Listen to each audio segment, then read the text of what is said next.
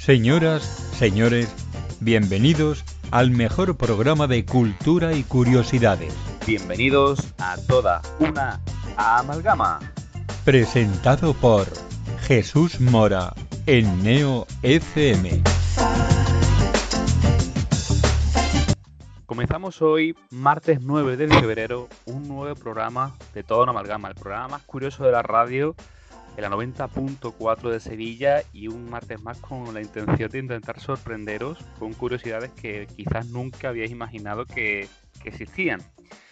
Así que para empezar vamos a dar la bienvenida a los compañeros que estarán conmigo en la noche de hoy y en primer lugar Isma Fernández, muy buenas noches.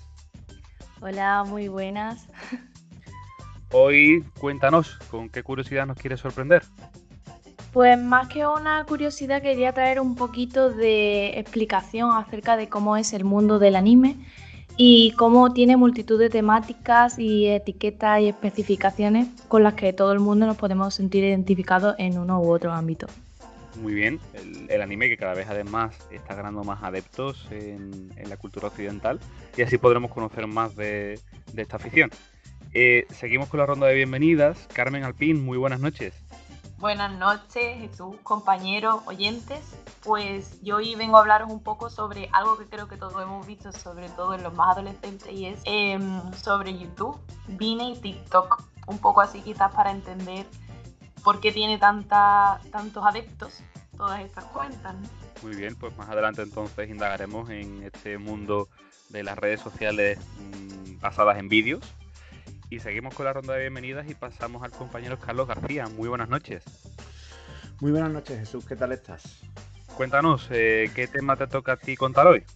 Vamos a hablar del último juego de la saga Uncharted, el cuarto, el desenlace del ladrón, que tal y como indica el título, es el último, y explora las aventuras de Nathan Drake eh, buscando Libertalia, la ciudad libre de los piratas.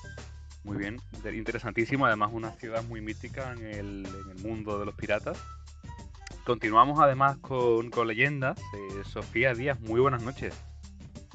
Buenas a todos, mm, compañeros y oyentes.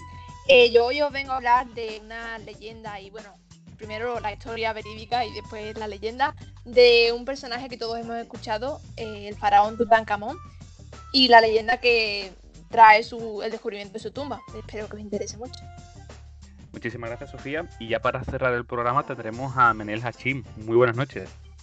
Hola, muy buenas noches a todos y sobre todo a los oyentes que hacen que mm, podamos grabar y que nos encante estar aquí.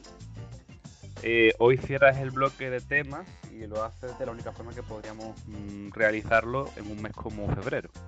Exacto, os traigo eh, creo que una de las drogas más primitivas que hay, que es el amor y en sí vamos a hablar del colocón del enamorado. Estaremos muy pendientes a ver si, si nos identificamos con aquello que cuentes. Recordar a nuestros amigos oyentes las vías de contacto que tienen con este programa. Estamos tanto en Twitter como en Instagram y en Facebook con toda una amalgama.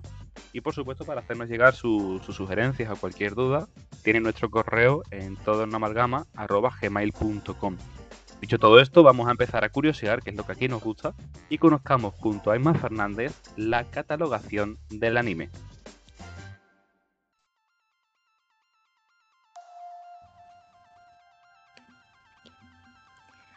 Hoy me he propuesto realizar una tarea titánica con el tema que he escogido, y es que voy a intentar acercaros a una nueva vertiente de contenido audiovisual que posee una gran cantidad de terminología y matices.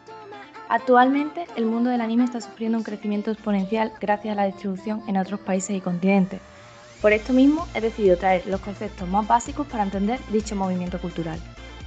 Para comenzar, voy a definiros qué es exactamente el anime, que como su palabra indica, está muy unido al término de la animación, y es que en ella se aglutina toda la producción audiovisual asociada a la animación tradicional japonesa.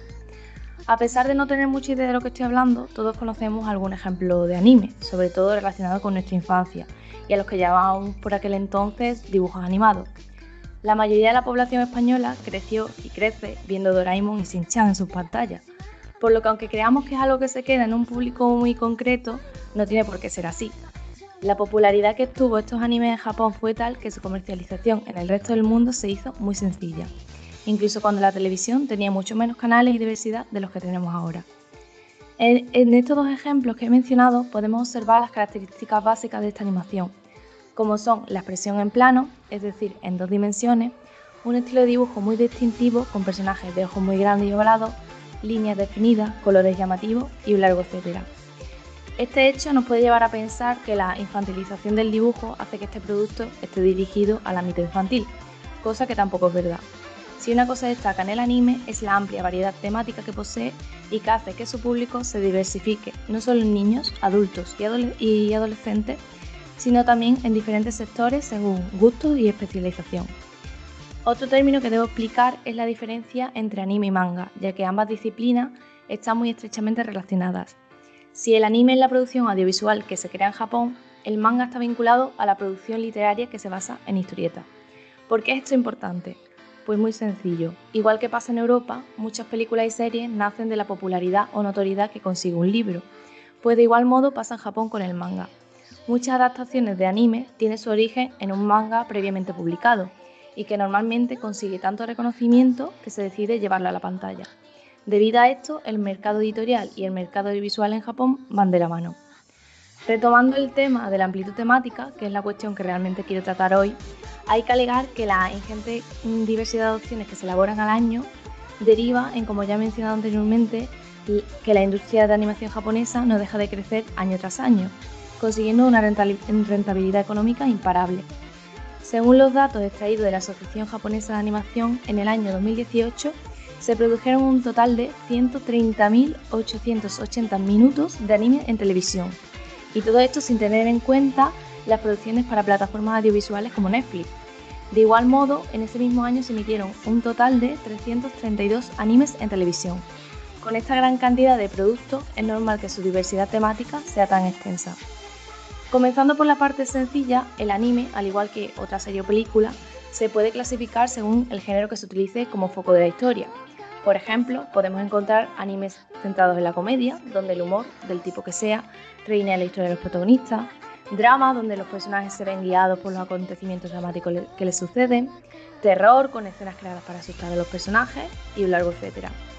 Esta clasificación previa, que aparentemente parece ser específica, se vuelve aún más enrevesada al entremezclarse con otras etiquetas que hacen una mayor distinción entre espectadores y el contenido que quieren ver. La diferenciación de espectadores se, entiende mejor al tratar las siguientes vertientes que existen en Japón, y aunque estas etiquetas no se escriben a ningún género en particular, lo podemos usar como un indicador del público al que va destinado. Para ello voy a comenzar por el soyo, que esta modalidad en japonés significa niña joven. Se basa en un tipo de historia dirigida a un público muy concreto, como el de la población femenina joven. Estas historias están muy centradas en las relaciones románticas y sentimentales, incluso siguiendo un patrón un tanto estereotipado de lo que busca este tipo de público. El josei, por su parte, es un subgénero dirigido también a las mujeres, pero cuando éstas ya poseen un carácter más adulto y se alejan del sollo. Por ello, el tono de la trama es más maduro que el amor idealizado y romántico de los sollos. La contraposición de esto lo encontramos en el seinen, que etimológicamente significa hombre adulto, y que por tanto va dirigido a este público. Este tipo de anime es más sofisticado que el shonen, que explicaré un poco más adelante, y algunos de los temas más frecuentes que tratan son la violencia, la política y situaciones extremas que viven los protagonistas de la historia. Y por último, para el público infantil tenemos el Kodomo, que significa niño y trata temas para los más pequeños y la familia. Y sí, Shin-chan es un Kodomo y todos lo hemos visto. Esta etiqueta hace una segmentación muy específica por edad y público eh, de lo que nos encontramos. Pero es que esto es solo el comienzo de una catalogación mucho más delimitada, centrada en elementos muy diversos y reseñables. Por esto mismo retomo el término que me he dejado antes por explicar y que es el shonen. Este elemento también se incluye en la vertiente de delimitación del público, ya que está enfocado en la población adolescente de entre 12 y 18 años, mayoritariamente masculino. Entonces preguntaréis que si es igual que los términos anteriores, ¿por qué lo he sacado de la explicación? Pues bien, la respuesta es que el shonen se ha popularizado tanto que ya no acoge únicamente a ese segmento de edad. Esta modalidad se ha especializado en las conocidas como series de pelea y caracterizados por una trama en la que el protagonista sufre un crecimiento personal al enfrentarse a un villano. Para que me entendáis mejor, Dragon Ball es un shonen, pero realmente esta serie ya la han llegado a ver desde adolescentes como acoge su categoría hasta un público más adulto. Asociado al shonen podemos encontrar también el Spokon, que se nutre del espíritu guerrero en los que destacan los de lucha, para trasladarlo a un contexto deportivo. Suelen ser animes que se saltan valores como la amistad, la cooperación, el esfuerzo, además de enseñar y promover el deporte del que trate. Podemos encontrar Spokon de infinidad de deportes, desde los más conocidos como son el fútbol o el baloncesto, hasta patinaje sobre hielo, bailes de salón y demás. Pasamos ahora a la etiqueta de historias de la vida o slice of life en inglés. A diferencia de la dinámica tan trepidante que tiene el shonen o el spokon, esta etiqueta se centra simplemente en las experiencias de la vida cotidiana.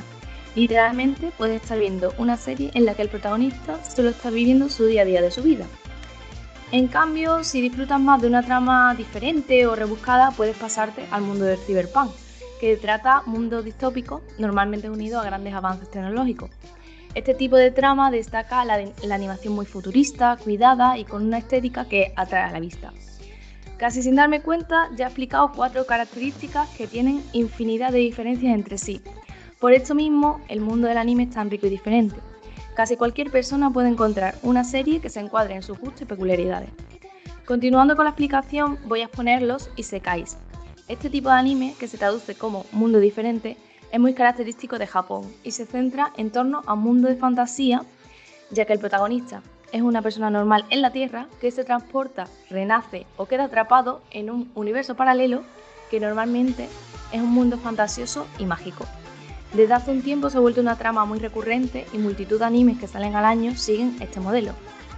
Otro modelo muy común en Japón es el harem y el harem inverso, el primero que he mencionado relata las historias del protagonista, personaje que ha de ser masculino, ya que el séquito de coprotagonistas son personajes femeninos que de alguna manera, la mayoría de forma romántica, se sienten atraídos por él. No tiene por qué ser un anime romántico en sí, pero sea cual sea la trama, habrá una formación de harem. Esta especialización se popularizó tanto que obviamente el público femenino también quería ver a una protagonista, en este caso una chica, disfrutando de ese harem. Y así surgió el harem inverso. Por otro lado, y como forma de exaltación de Japón y su conjunto cultural, nacieron los Jidayeki, que tratan relatos de contenido histórico, perdón, destacando el periodo Edo, etapa dorada de Japón. Cualquier anime centrado en la época de los samuráis es, por ejemplo, un Jidayeki. Otra modalidad que parece ser un poco rara es la conocida como kemono, y que se basa en personajes humanos con rasgos de animales o viceversa. Aunque normalmente suele estar asociado a un público infantil, poco a poco se está llevando también a un público más adulto, para contar historias de una manera diferente. Tanto es así que Netflix tiene la, licencia del anime Beast Star, que trata la historia de un mundo en el que nos encontramos con animales antropomórficos. Y como podría llevarme otra hora desentrañando la multitud de temáticas que existen en el mundo del anime, decir que me dejo en el tintero etiquetas como Ye, Yikika, Majo Soyo, Mechas, Meitansei, Musical, Yuri, Yaoi y un largo etcétera, que por supuesto quiero que debatamos todos juntos.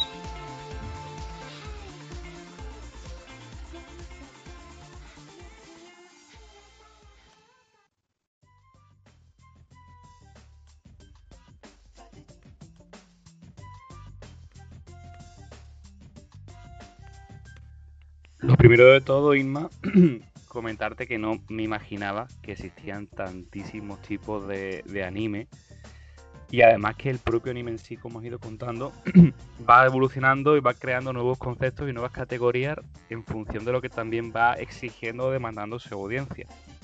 Yo te quería preguntar en primer lugar, antes de todo, porque yo, por ejemplo, no, no consumo apenas anime, y recuerdo que cuando era pequeño mm, el anime estaba como mal visto, era algo que hacían las personas más raras o las personas más frikis de la sociedad.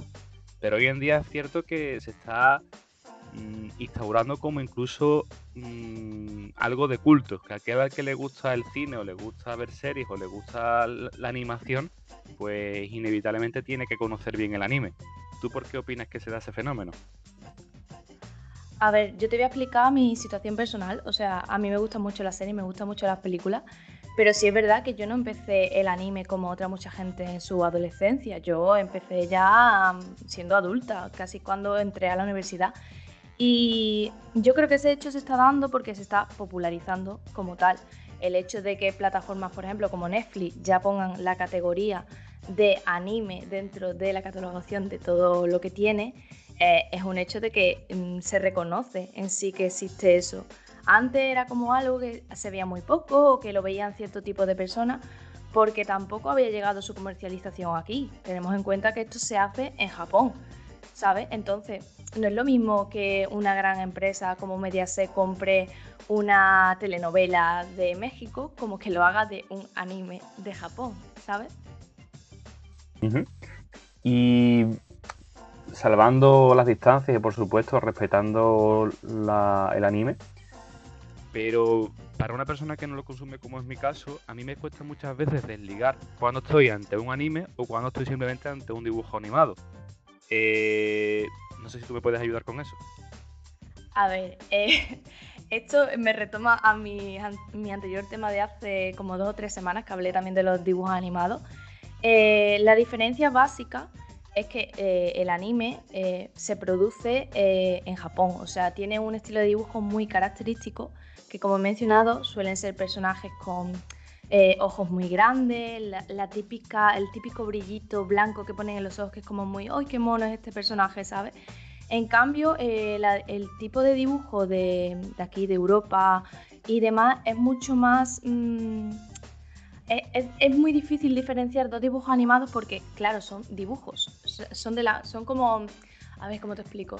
Imagínate que tienes dos primos y uno es como muy llamativo, muy de su zona, muy mm, extrovertido y ahora el otro es como una persona más de nuestra calle, ¿sabes? Entonces el anime es como ese primo que tienes ahí que dice, bueno, está ahí, lo trato poco, pero a lo mejor un día me pongo a charlar con él y después te das cuenta que te llevan muy bien porque tenéis cosas en común, ¿sabes? No sé si me he explicado bien, pero me ha gustado la metáfora. Me ha encantado la comparación, la verdad, me hago una idea. Pero yo sigo indagando porque es algo que a mí me, genera mucha curiosidad porque lo desconozco. Entonces, por ejemplo, un, libro que yo leí en mi infancia, bueno, en mi adolescencia, que me gustó mucho, que era Memorias de Idun, sé que cuenta hoy en día en Netflix con una serie de anime. ¿Es anime porque lo han hecho japoneses? O sea, lo han hecho asiáticos. ¿O es anime porque lo han hecho europeos, pero siguiendo esa estética de anime que tú comentas?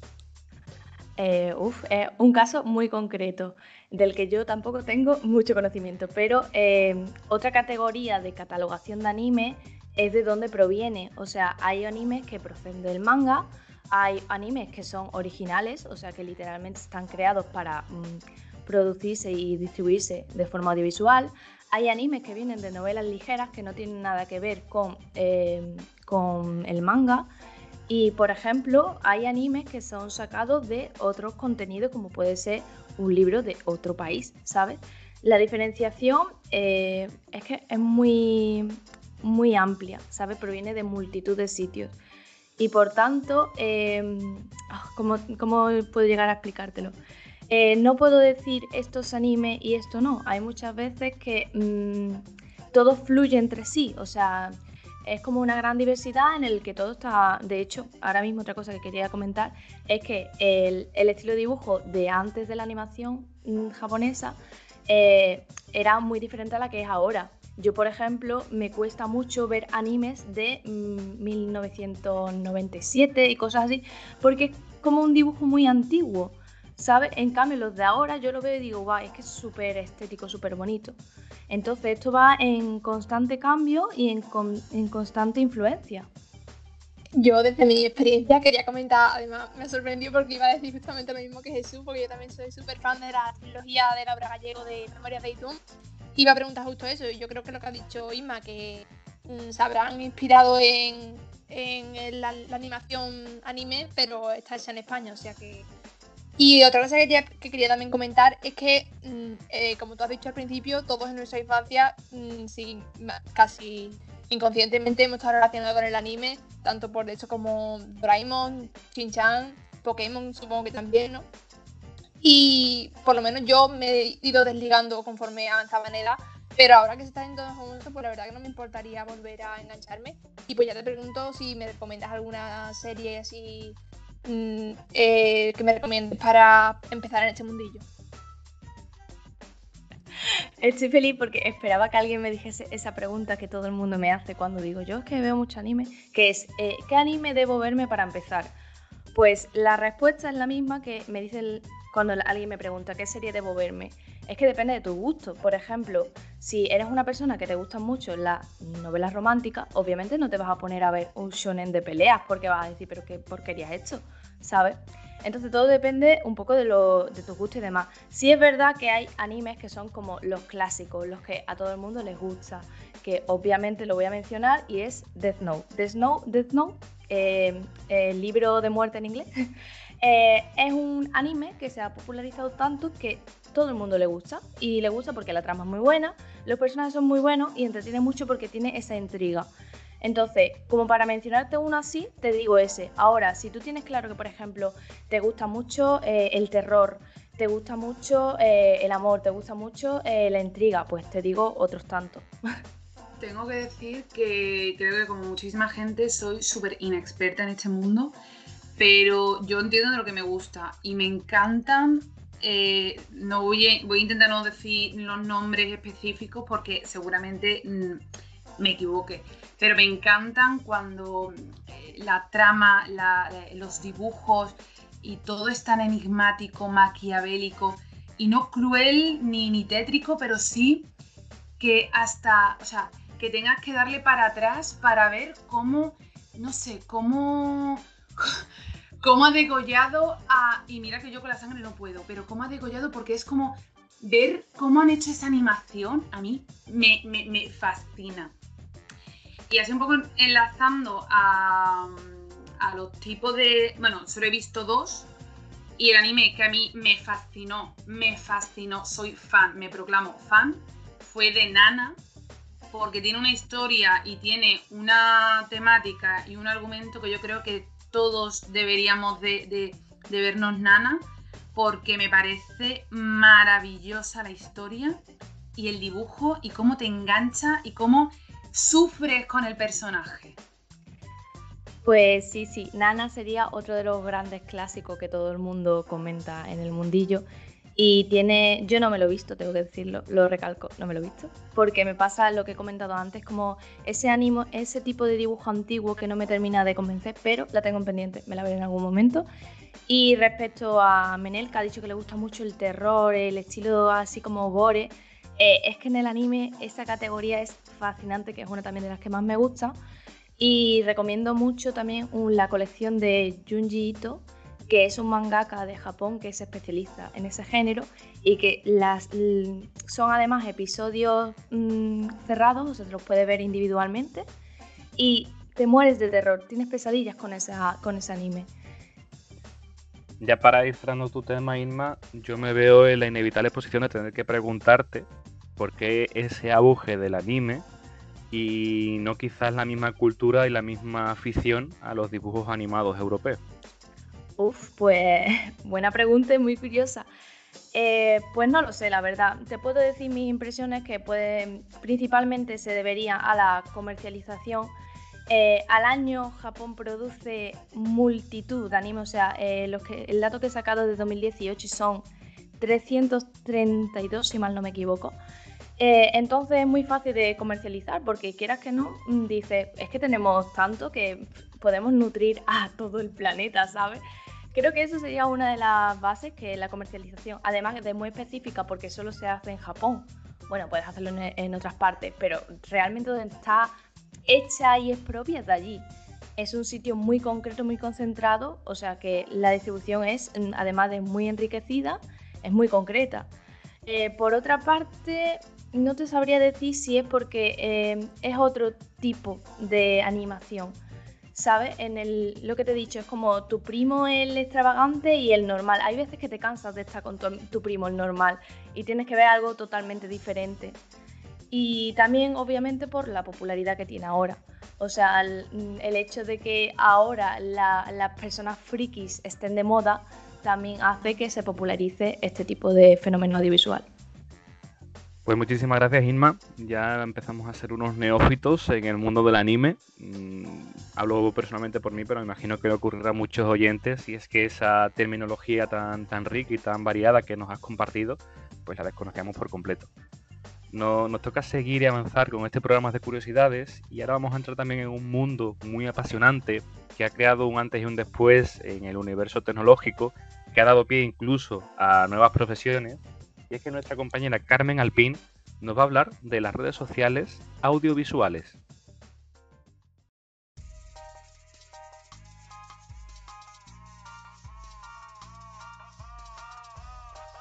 Pues sí, hoy os traigo eh, las redes sociales audiovisuales porque creo que son pues, uno de los quizás mejores ejemplos, sobre todo por la tendencia que hay ahora con TikTok y demás.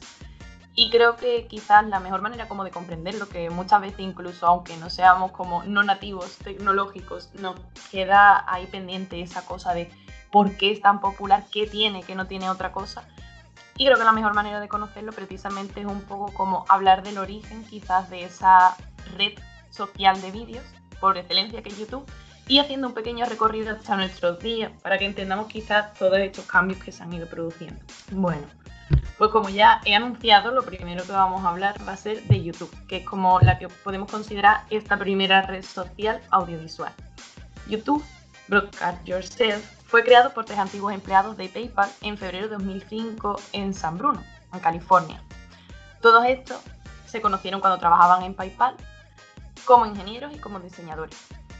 Y en 2016 fue cuando eh, YouTube fue adquirido por Google a cambio de un contrato de 1.650 millones de dólares. Y ahora opera, pues como ya sabéis, como uno de sus filiales. De hecho, este es el sitio web de su tipo más utilizado en Internet y desde 2018 es el segundo más utilizado por detrás de Google. Así que ya veis que no es ninguna tontería. YouTube literalmente se traduce a español como tu tubo. YouTube, usted, representa que el contenido es generado por el usuario y no por el sitio en sí. De ahí su eslogan, eh, Broadcast Yourself, difunde tú mismo. Y tú hace referencia a un término antiguo de televisión que era el del tubo de los rayos catódicos, que eran los que se utilizaban como en los primeros monitores de, de esta empresa. Como curiosidad también a todo esto, el primer videoclip de YouTube fue Me at the subido por Karim en abril de 2005, que de hecho todavía podéis seguir viéndolo por si alguien tiene como más curiosidad por ver qué trae. Y todo esto, toda esta idea surgió porque en teoría iban a hacer una especie de, de web en la que subir vídeos un poco de sus fiestas y demás porque no podían compartirlo por otros medios en aquel entonces. Y otra de las teorías dice que era como para hacer unas especies de videocitas para conocer gente. Sin embargo, los creadores se percataron con el tiempo de que los usuarios al final cargaban toda clase de vídeos, dejando atrás pues un poco como esta idea original. Y se hizo especialmente popular cuando la gente empezó a utilizarlo para eh, subir los vídeos y colocarlo como enlaces a sus páginas de MySpace. Así que ya para diciembre de 2005 las páginas de YouTube eran visitadas por unas 50 millones de, por unos 50 millones de personas y sin embargo, conforme fueron subiendo contenido de la televisión, como un vídeo musical que salió en el show de Saturday Night Live, las visitas se dispararon. Así fue haciendo que todo esto fuera creciendo hasta una, de una forma descomunal que ya para 2006 eh, el New York Post estimó que YouTube debía valer entre 600 y 1.000 millones de dólares estadounidenses. Y aunque intentaron hacer, digamos, como un poco copias de esta web, tanto MySpace como Google antes de adquirirlo no tuvieron el mismo éxito. Así que eh, todo este, digamos, reconocimiento y todo esto que creció se dice y se confirma ¿no? en que este sitio web revolucionó la forma de vida por lo que ofrecía. Acercaba de una manera muy real a las personas. Todos podían hacer uso de este sitio web con tan solo crearse una cuenta. Era gratuito permitía la interacción de los autores con los vídeos, de los autores de los vídeos con la audiencia por medio de mensajes, likes, se les podía añadir subtítulos. Además funcionaba en diferido, con lo cual no hacía falta que estuvieras a las 10 delante de la pantalla del ordenador para ver un vídeo si no podías, sino que podías verlo cuando quisieras. Y además tenía una gran variedad de contenido que puede ir desde la información hasta el entretenimiento y ser más largo o más corto. Al final era un sitio que es y era un sitio que tenía todo personalizado. Tú podías decidir el tiempo, el espacio y los gustos que querías con los vídeos que querías ver. Así que al final se convirtió como en una especie de fórmula casi perfecta para una sociedad con poco tiempo de ocio diario que ha ido creciendo además así, y con los componentes narcisistas en los que potenciar el yo y ver la importancia que tiene mi opinión, que cuenta por lo que me pregunta, con los tintes de la sociedad del espectáculo de Debord, que dice básicamente que todo lo que una vez fue vivido directamente se ha convertido en una mera representación, ya que como también este mismo filósofo decía, el espectáculo no es una colección de imágenes, sino que es en cambio una relación social entre la gente que es mediada por imágenes.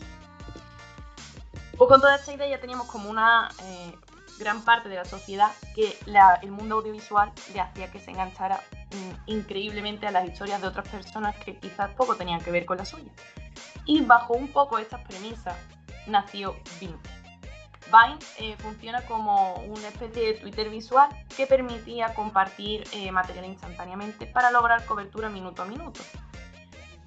¿Qué era lo bueno que tenía Vine en comparación con YouTube? Pues sobre todo quizás el tiempo. Eh, para subir contenido a YouTube es necesario tener en mente un guion o una especie de microhistoria, de forma generalizada, ¿no? Conforme fue avanzando, digamos, toda esta red social.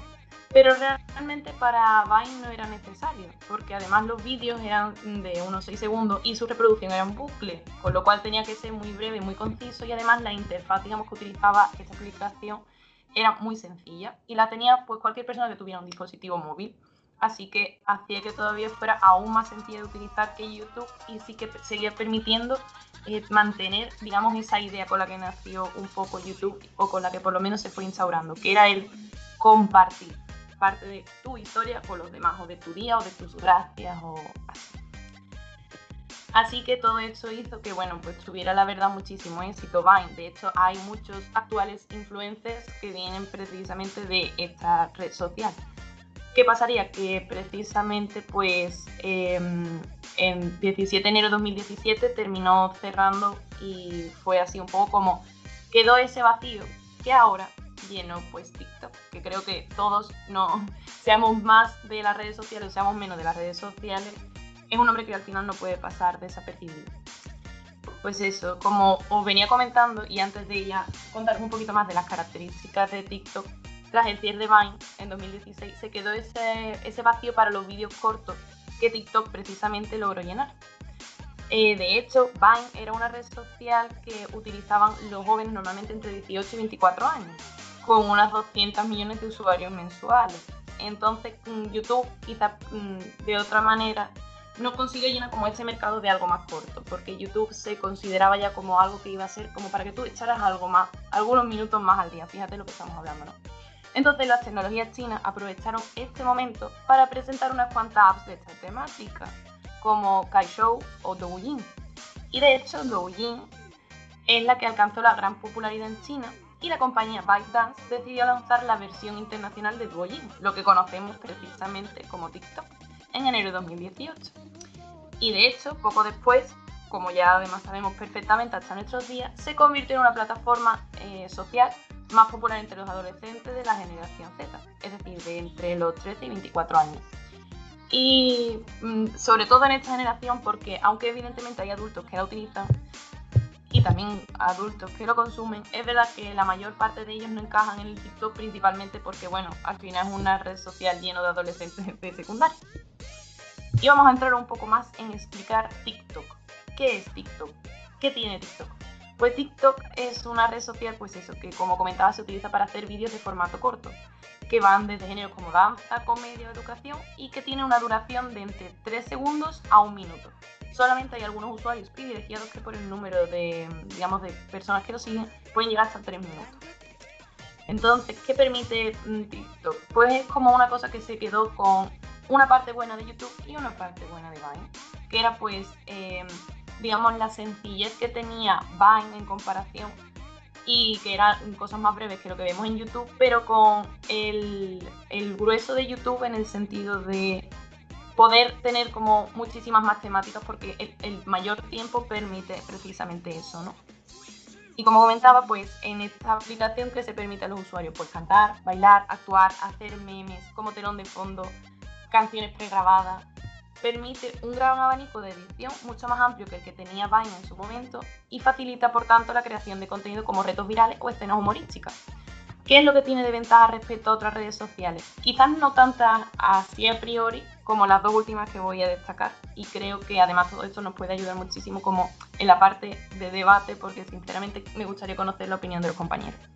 La primera ventaja con respecto a otras redes sociales es que no necesitamos registrarnos, a menos que queramos ser protagonistas de los vídeos, con lo que nos da esa opción de probar a ver si nos convence o no nos convence la aplicación.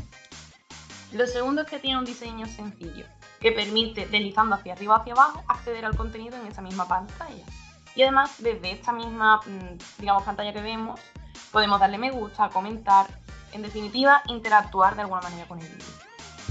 También tiene una pestaña de algoritmo que, o sea, tiene un, un gran algoritmo en su pestaña para ti que es capaz de mostrarte conforme a tu gusto los vídeos relacionados con los temas a los que tú has liqueado, comentado, etcétera que realmente no es algo que sea mm, demasiado mm, raro en cuanto a redes sociales, pero también es una de las ventajas porque dentro de los algoritmos, por lo que he podido investigar, es de los que mejor funciona, incluso cuando no tienes una cuenta creada como tal.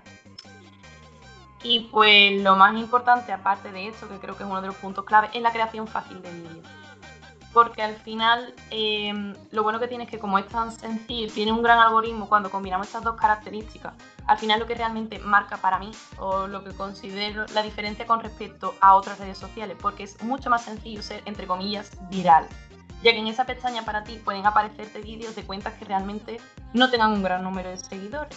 Entonces, eh, a pesar de ello, tú puedes ser visualizado como por mucha más gente. Así que para aquellos que quieran, entre comillas, su minuto de fama, pues tienen más oportunidades y más sencillo. ¿Qué implica todo esto? Pues que a veces el impacto cultural quizás que nos genera, ¿no? Y es que eh, hay muchas veces que como que nos sorprende muchísimo eh, que, que, digamos, todas estas cosas estén en auge o que quizás haya niños tan como, quiero una base con luz para hacer TikToks y cosas así, pero se nos olvida que la palabra nativo digital cada vez menos usada por el simple hecho de que cada vez es, algo más habitual que vence precisamente a los no nativos digitales. Y al fin y al cabo ya como que la cultura digital juvenil ya no es una moda, sino que se trata de menores de edad que nacieron realmente en la era digital y para los que las palabras correo electrónico, navegador o descarga representan parte de su vocabulario habitual, con lo cual para ellos no es ningún tipo de novedad todo esto. Y con todo esto, hay quienes dicen que este desarrollo tan desde tan temprano es muy bueno en el sentido de que la cultura digital em, caracteriza la práctica de hacer multitarea, es decir, a la utilización simultánea de internet móviles, la escucha de música, la visión de la televisión y a veces lectura o conversación personal, que permite formar un nuevo tipo de mente humana, con mayor capacidad de simultaneidad y combinatoria. Y quienes dicen precisamente que todo esto de que seamos como que podamos hacer como tantas cosas a la vez, es un motivo de preocupación porque disminuye la capacidad de concentración. De tal forma que quizá en las futuras generaciones podríamos pagarlo porque entorpece lo que se llama eh, la memoria de trabajo, que se refiere a los procesos que utilizamos para retener información en la mente durante un periodo corto de tiempo y la forma en la que manipulamos esa información. Es decir, que a diferencia de la memoria a corto plazo, la memoria de trabajo, además de almacenar los recuerdos, nos ayuda a utilizar esos recuerdos para manipular la información o resolver problemas.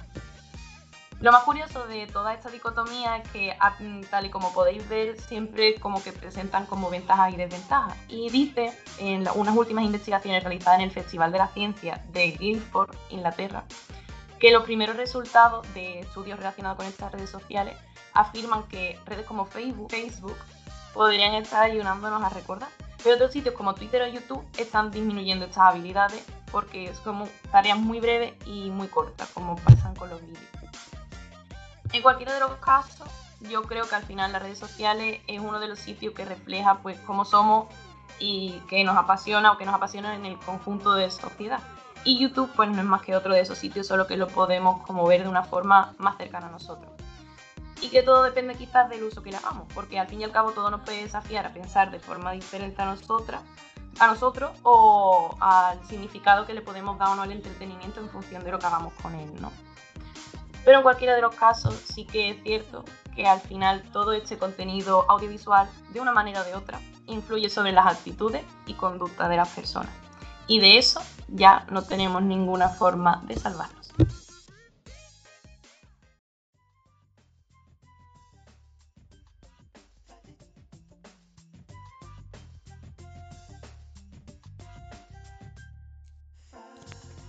Creo que cuesta explicar con más grado de detalle en menos tiempo mm, la evolución a nivel histórico en la última década, en las últimas dos décadas de las redes sociales audiovisuales.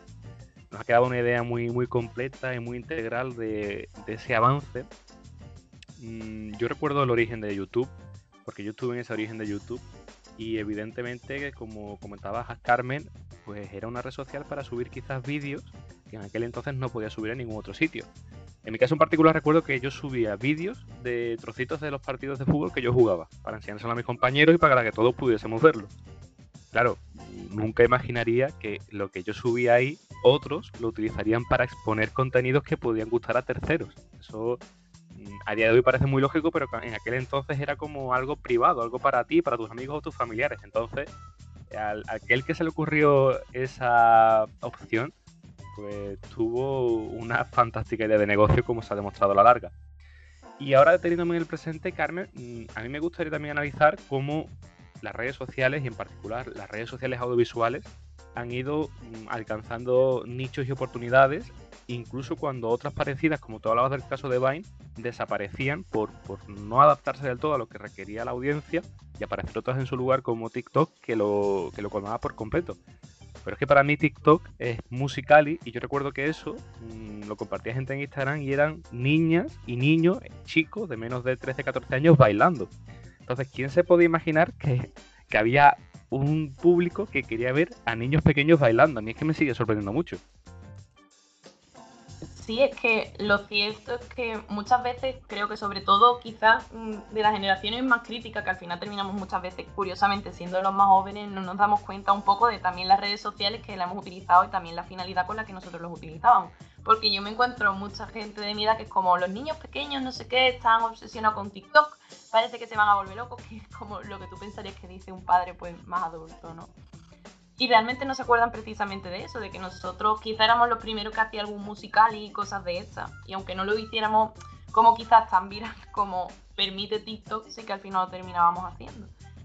Y sí que es cierto que al final el público es que mm, es como tú comentabas al, final lo mismo que pasaba con YouTube al principio, que muchas veces creemos que hay un contenido que realmente no le va a interesar a un gran público y realmente eso tú hasta que no lo pones a disposición de Internet como que, digamos, el grueso de la sociedad puede verificar que es válido, que no es válido, pues nos podemos sorprender tanto de lo bueno como de lo malo. Y al final, para mí, por ejemplo, quizá los musicales estos que, que hacían como niños, que los adultos quizás no podían gustarles tanto, solamente quizás la gente de su edad, puede ser como al final una comparativa con Menuda Noche, ¿no?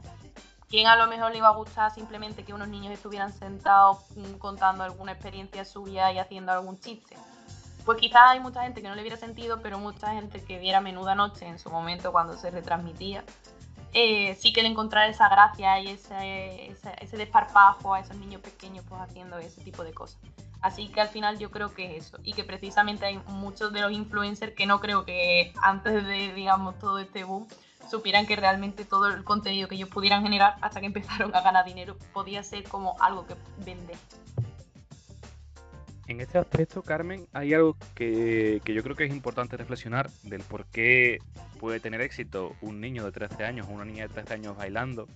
Y es a colación de lo que tú cuentas. ¿no? Hay, hay muchas veces que pensamos que algo no va a tener éxito. Y es que entendemos el éxito en el mundo audiovisual como ser rentable para que una productora televisiva lo produzca y lo emita. Entonces, aquí ocurre algo que yo creo que también es clave en por qué ha, habido el auge de los llamados influencers y los creadores de contenido.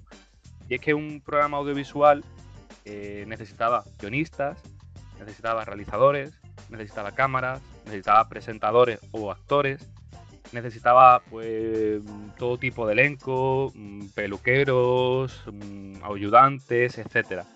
Entonces ya empiezas a hacer un análisis del coste que tiene eso y digamos que es 100.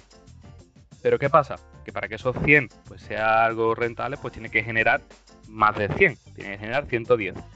Pero si ahora una persona lo que hace, pues yo qué sé, es hablar de colección de chapas y eso nada más que lo ven 5, no pasa nada porque lo está haciendo una persona y con que lo vean cinco, pues seguramente para muchas marcas resulta muy rentable, muy segmentable el darle un dinero para que siga haciendo eso. Y yo, por ejemplo, caigo ahora a la cuenta de, de un canal que me enseñaron en YouTube, que es muy curioso, y es una persona que se dedica a hacer carreras con canicas, pero carreras impresionantes, que parece la Fórmula 1. Claro, eso nadie se puede imaginar que lo vayan a hacer en la tele. Sin embargo, pues tiene sus 500.000, sus 600.000 espectadores, una locura. Y yo, por ejemplo, casi no consumo YouTube, pero hay un canal que me gusta ver, que es de un tío que tiene un montón de hormigueros. Y es verdad que es muy curioso ver cómo, cómo cuida esos hormigueros. Y claro, mm, eso no puede estar en la tele, pero es que el tío tiene más de un millón de seguidores, que al final lo hace uno, no lo están haciendo un equipo de 50 personas. Entonces, no sé qué pensáis vosotros, pero quizás parte del éxito de las redes sociales es la rentabilidad de que una sola persona alcance un público relativamente mm, amplio y sobre todo muy segmentable. Eh, yo soy de la opinión, creo, que yo con TikTok no puedo. Personalmente no sé qué es. Me causa como una angustia, una vergüenza ajena. Eh, no sé, una cosa súper extraña. Pero yo creo que, por ejemplo, yo soy amante de la cocina rápida y de comer sano. Y, por ejemplo, eh, TikTok te da una gran variedad de enterarte de cómo hacer cosas que no sabías que podías hacer en menos de un minuto y, que te encantan y que luego te encanten. Y yo creo que esa es a lo mejor un poquito el encanto que tiene TikTok. Que quieras o no, al final te acaba enganchando a partir de, de, de eso, de, aunque sea de una cosa que te vaya a gustar, y ya te bichea y dice, a este le gusta esto. Pues al final, todos los vídeos que me salen son de cocina. Yo, todos los vídeos que me salen son de pintura, que al final evita que me crea mm, esa angustia ver vídeos que realmente no quiero porque me dan eh, vergüenza ajena. Ya puede tener vídeo 2 millones de visualizaciones y 40 millones de, likes. Pero mm, eh, con TikTok no puedo, no sé qué tiene TikTok, que no puedo. Bueno, yo quería comentar varias cosas. Lo primero que estoy total, absolutamente de acuerdo en que realmente eh, TikTok nació de los restos de Musicali. Totalmente de acuerdo con Jesús en que eso es así. Aunque sea una mezcla de YouTube y Vine, te digo yo a ti que no, que eso fue de mira, esto ha salido mal, nosotros vamos a hacerlo bien y realmente le ha salido la jugada muy bien. Lo segundo que iba a mencionar es que, eh, por curiosidad, em, ya lo había visto hace tiempo, pero digo, voy a ver cuál era el primer vídeo que se subió a YouTube. Y es que es súper curioso porque es un vídeo que se llama Me at the Zoo, en plan yo en el zoo. Dura 19 segundos y simplemente son elefantes en el zoo de San Diego. O sea, es que es maravilloso. O sea, ¿cómo se te ocurre a ti que el primer vídeo de una de un canal de no sé cuántos vídeos hay en ese mundo de YouTube es un chaval que subió que estaba en el zoo. Es que es maravilloso. Y lo tercero que iba a decir, y que ahora mismo no me acuerdo qué era, pero lo he apuntado. Ah, sí. Es que lo mejor de YouTube son la cantidad em, que no se puede modificar y que todos adoramos de vídeos de gatitos. O sea, YouTube lo queremos para los días que estamos tristes, ver vídeos de gatitos o de caídas graciosas y de cosas que son súper mega absurdas, pero que queremos ver. Es que yo creo que lo que realmente vende son esas cosas, las cosas que tú dices, esto no tiene éxito, y luego lo ves y te engancha. Eso es una maravilla. Es que no podemos, no podemos cerrar YouTube, aun por muy mal que esté YouTube ahora, que yo lo digo, que yo veo YouTube y está muy mal, eh, no podemos cerrar YouTube porque es que nos da la vida. Pues sí, la verdad es que con respecto a Menel, yo es que sí que es cierto que una de las mejores cosas que tienen las redes sociales son precisamente esos algoritmos y, cómo te enseñan las cosas que la verdad quieres ver. Porque, por ejemplo, para mí al final eso siempre ha sido como una cosa determinante para engancharme, entre comillas, alguna red social. Y yo, por ejemplo, también sí que he sido bastante negacionista en cuanto a TikTok, pero sí que es verdad que después los reels de Instagram se aparecían al final gente que resubía el contenido que había subido a TikTok a reels y al principio mm, a lo mejor no iba mucho conmigo y lo veía de pasada simplemente porque estaba aburrida y después cuando el algoritmo empezó a pillar lo que a mí me gustaba, que era básicamente que si algún meme, que si también eso de ejercicios que guardo que nunca haré, pero que también pues los guardo, etcétera, pues claro, empecé a engancharme y en parte no es que sea de TikTok, pero al final sí que los reels lo miro más de lo que debería.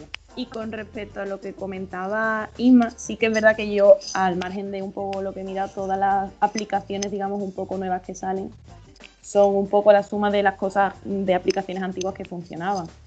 De hecho, por ejemplo, simplemente mirando cualquier de las redes sociales que probablemente tendremos ahora como Instagram, vemos que es una suma de Snapchat, de, de, eso, de ahora, no TikTok quizás, porque sí que es verdad que aunque tienen un filtro no tienen la misma funcionalidad, pero es una cosa que, que hace, digamos, entre comillas, a través de los reels que permite subir. Y también un poco como esa fusión con YouTube, ¿no? Al final sí que es cierto que si una aplicación funciona y tiene un gran número de seguidores y tú le vas implementando funciones, pues vas a hacer que mm, personas que estén en otras aplicaciones vayan a la tuya. Entonces, pues, pues sí. Y sí que también yo creo que tiene muchos parecidos con musical.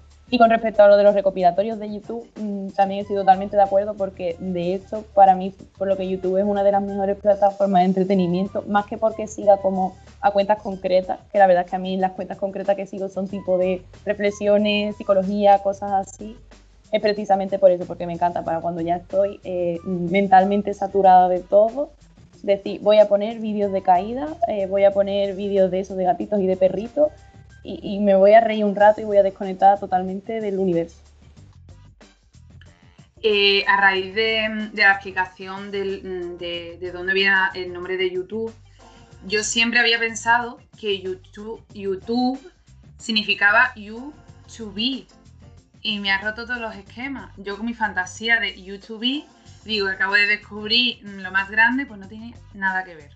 Eso por un lado. Y por otro, me he dado cuenta de que esa necesidad que siempre tenemos de estar medianamente informados, eh, es cierto que yo sigo ciertas páginas o sin seguirlas incluso por el tema este de, del algoritmo, te llegan muchas veces los típicos vídeos de ciertas personas que se los trabajan eh, contándote pues las noticias del día.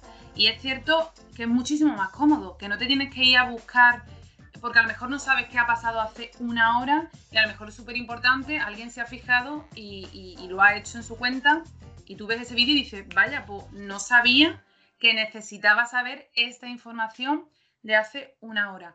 Y es pues eh, eh, en ese, esa necesidad sin fin del ser humano de estar informado y de tenerlo todo al alcance de la mano, que es que ya no tenemos ni, ni que ir a buscar información, que ya incluso la tenemos, que luego hay que ver si es veraz o no, sí. Pero por lo general se ve que sí. Sí, eh, eh, lo cierto es que, bueno, con respecto a lo de haberte roto el nombre de YouTube, siento romperte la ilusión. Yo la verdad es que también pensaba que era algo más así, no pensaba que venía por los rayos católicos, pero bueno, todos los días aprendemos una curiosidad nueva en este programa, así que que esta sea otra más. Y sí que como comentas al final, para mí lo bueno que muchas veces tiene el audiovisual es que es su facilidad al explicar algún contenido y como bien dice, si lo utilizas que sí para noticias o demás, cuántas veces no, por lo menos yo en mi caso particular, me ha pasado de, había algún tipo de cosas que explicaban en la carrera, en bachillerato, en cualquier cosa, y no entendía. Y lo que acudía era precisamente a, a vaya, a un vídeo de YouTube y ponía a lo mejor filosofía de Kant. Y lo que no entendía de la filosofía de Kant, pues, me lo explicaba el vídeo. Y oye, genial. Yo quería comentar dos cosas rápidas. Eh, la primera es desde aquí un llamamiento al coraje que creo que nos da a todos. Y es que YouTube, aparte de todo lo que ha estado diciendo Carmen, eh, aparte de todo eso, también es, creo yo, una de las principales plataformas de música por excelencia, aunque Spotify también lo sea, pero todas las canciones que suben en Spotify también están en YouTube. Y yo creo que eh, se hubiera explotado mucho más esa capacidad suya si pusieran que cuando cierras eh, apagas el móvil, se apaga YouTube, que eso a mí personalmente es una cosa que me mata, que no puedas tener YouTube abierto cerrando el móvil. Yo creo que si pusieran eso, mm, haría mucha competencia a Spotify y podría sacar mucho más beneficios. Pero bueno, desde aquí a ver si escuchar los, productores de, YouTube. Y segundo, es eh, con el tema de TikTok, Mm, es verdad, un poco verdad lo que habéis dicho de que nosotros también hemos sido lo, hemos estado enganchados en algún momento a esas cosas y vemos mal que los niños pequeños ahora, bueno, los niños pequeños, los más jóvenes, estén ahora sí. Pero no sé si habéis escuchado una noticia hace poco de una niña en Italia que siguiendo un, reto viral de esta plataforma se ahogó porque el reto era aguantar la respiración, no sé qué, y aguantó tanto que se, se ha muerto. Y mm, y no sé, creo que mm, esta plataforma para niños tan pequeños crea una tensión eh, social tan grande que puede ser un poco contradictorio. No sé qué pensáis. La verdad es que con respecto a lo que comentas de YouTube, de bloquear el móvil y poder seguir escuchando música, yo es que creo que ha sido uno de los grandes fallos que ha tenido YouTube y que ahora te quiere vender con el rollo de la aplicación que han sacado y todo el jaleo este. Pero pero bueno, igual algún día se dan cuenta y entonces sí le pueden hacer a competencia Spotify. Pero como lo dejen mucho más, yo creo que ya cuando todos creemos nuestras playlists y tengamos todo ahí bonito, bien puesto, no sé yo ya si nos vamos a querer cambiar. Y con respecto a lo que comenta de lo de los retos, la verdad es que la noticia no la conocía, pero sí que es cierto que quizás yo no creo que sea tanto la edad, que evidentemente también, como al final un poco la responsabilidad de saber eh, qué es lo que tienes, qué es lo que puedes hacer y qué es lo que no. Y supongo que eso también pasa un poco por no solamente que tú tengas un teléfono móvil, tengas una aplicación, sino la educación en sí que tienen tus padres. Porque de hecho yo no sé si alguna vez lo habéis visto o demás, pero hay muchísima gente que ha terminado muerta, eh, y hablo de gente de veintipico de años y diez y pico de años que ya tienen, pues se supone o se espera, una cierta cordura mental, que ha muerto precisamente por intentar hacerse algún tipo de selfie en algún sitio un poco mmm, peligroso, de quizás estoy cerca de un acantilado y para hacerme una foto preciosa de estas de las que vemos en internet, de que estás sentado o estás haciendo el pino, pues cuando han intentado hacerse el selfie la fotografía en sí, pues han muerto y al final te has muerto por hacerte un selfie o hacerte una fotografía. Que al final para mí no se distancia tanto como la capacidad esa de saber que es una red social y que es una red social, que puede ser un reto y que no puede ser un reto, que es peligroso y que no. Y creo que eso, aunque en parte quizás tenga parte de la culpa, la aplicación también la tiene la educación que tú en sí mismo le proporciones a alguien, como para que sepa hasta qué punto tiene que llegar una cosa u otra. En definitiva, mm, las redes sociales va a ser algo que nos va a dar muchas veces por hablar aquí en este programa, eh, que van a seguir evolucionando, que van a seguir teniendo controversia también, como decía dejar al final, y es que parece ser que llegaron para quedarse y para evolucionar año tras año. Muchísimas gracias Carmen por, proponernos este tema. Nosotros vamos a seguir avanzando las curiosidades y llega el turno de que nuestro compañero Carlos García cierre la saga Uncharted hablando del desenlace del ladrón.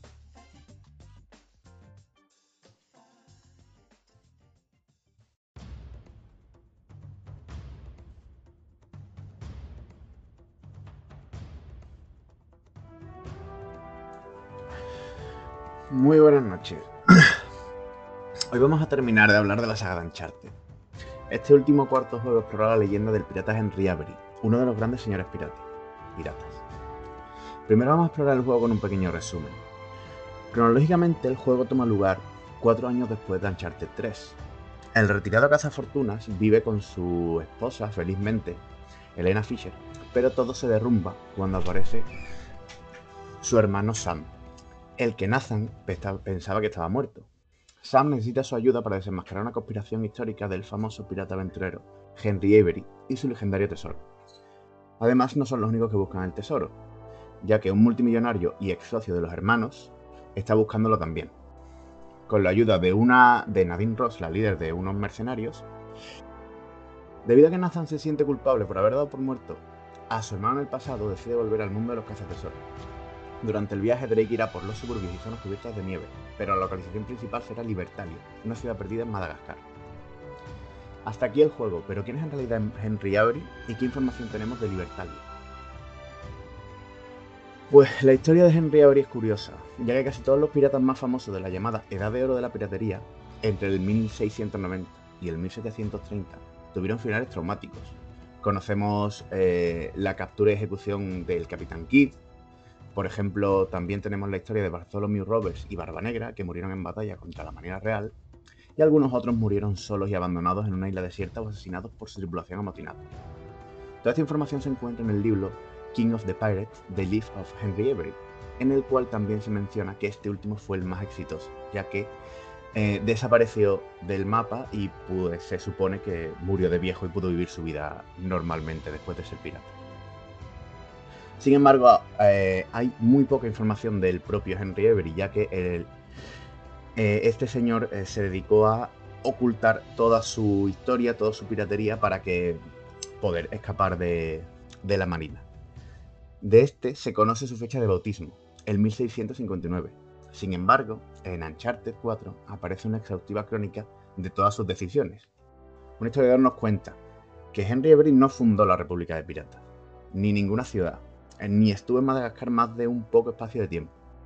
Por lo cual, la inspiración para el Henry Avery de Naughty Dog proviene de la cultura popular, de las películas sobre piratas realizadas durante la primera mitad del siglo XX.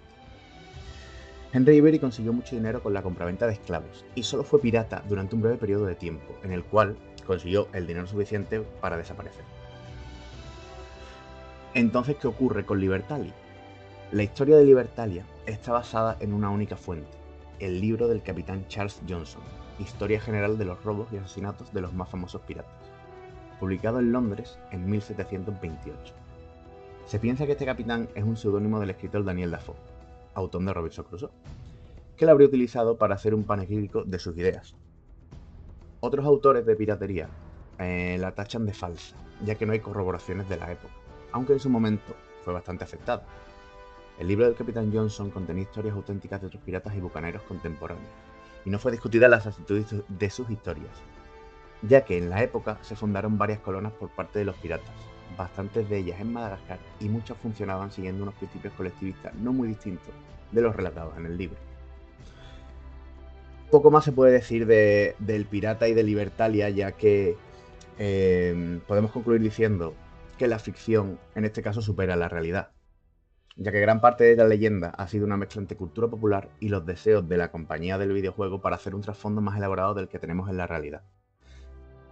No, no conocemos más historias de Henry Avery, una vez desaparecido, y parece ser que Libertalia fue simplemente un mito.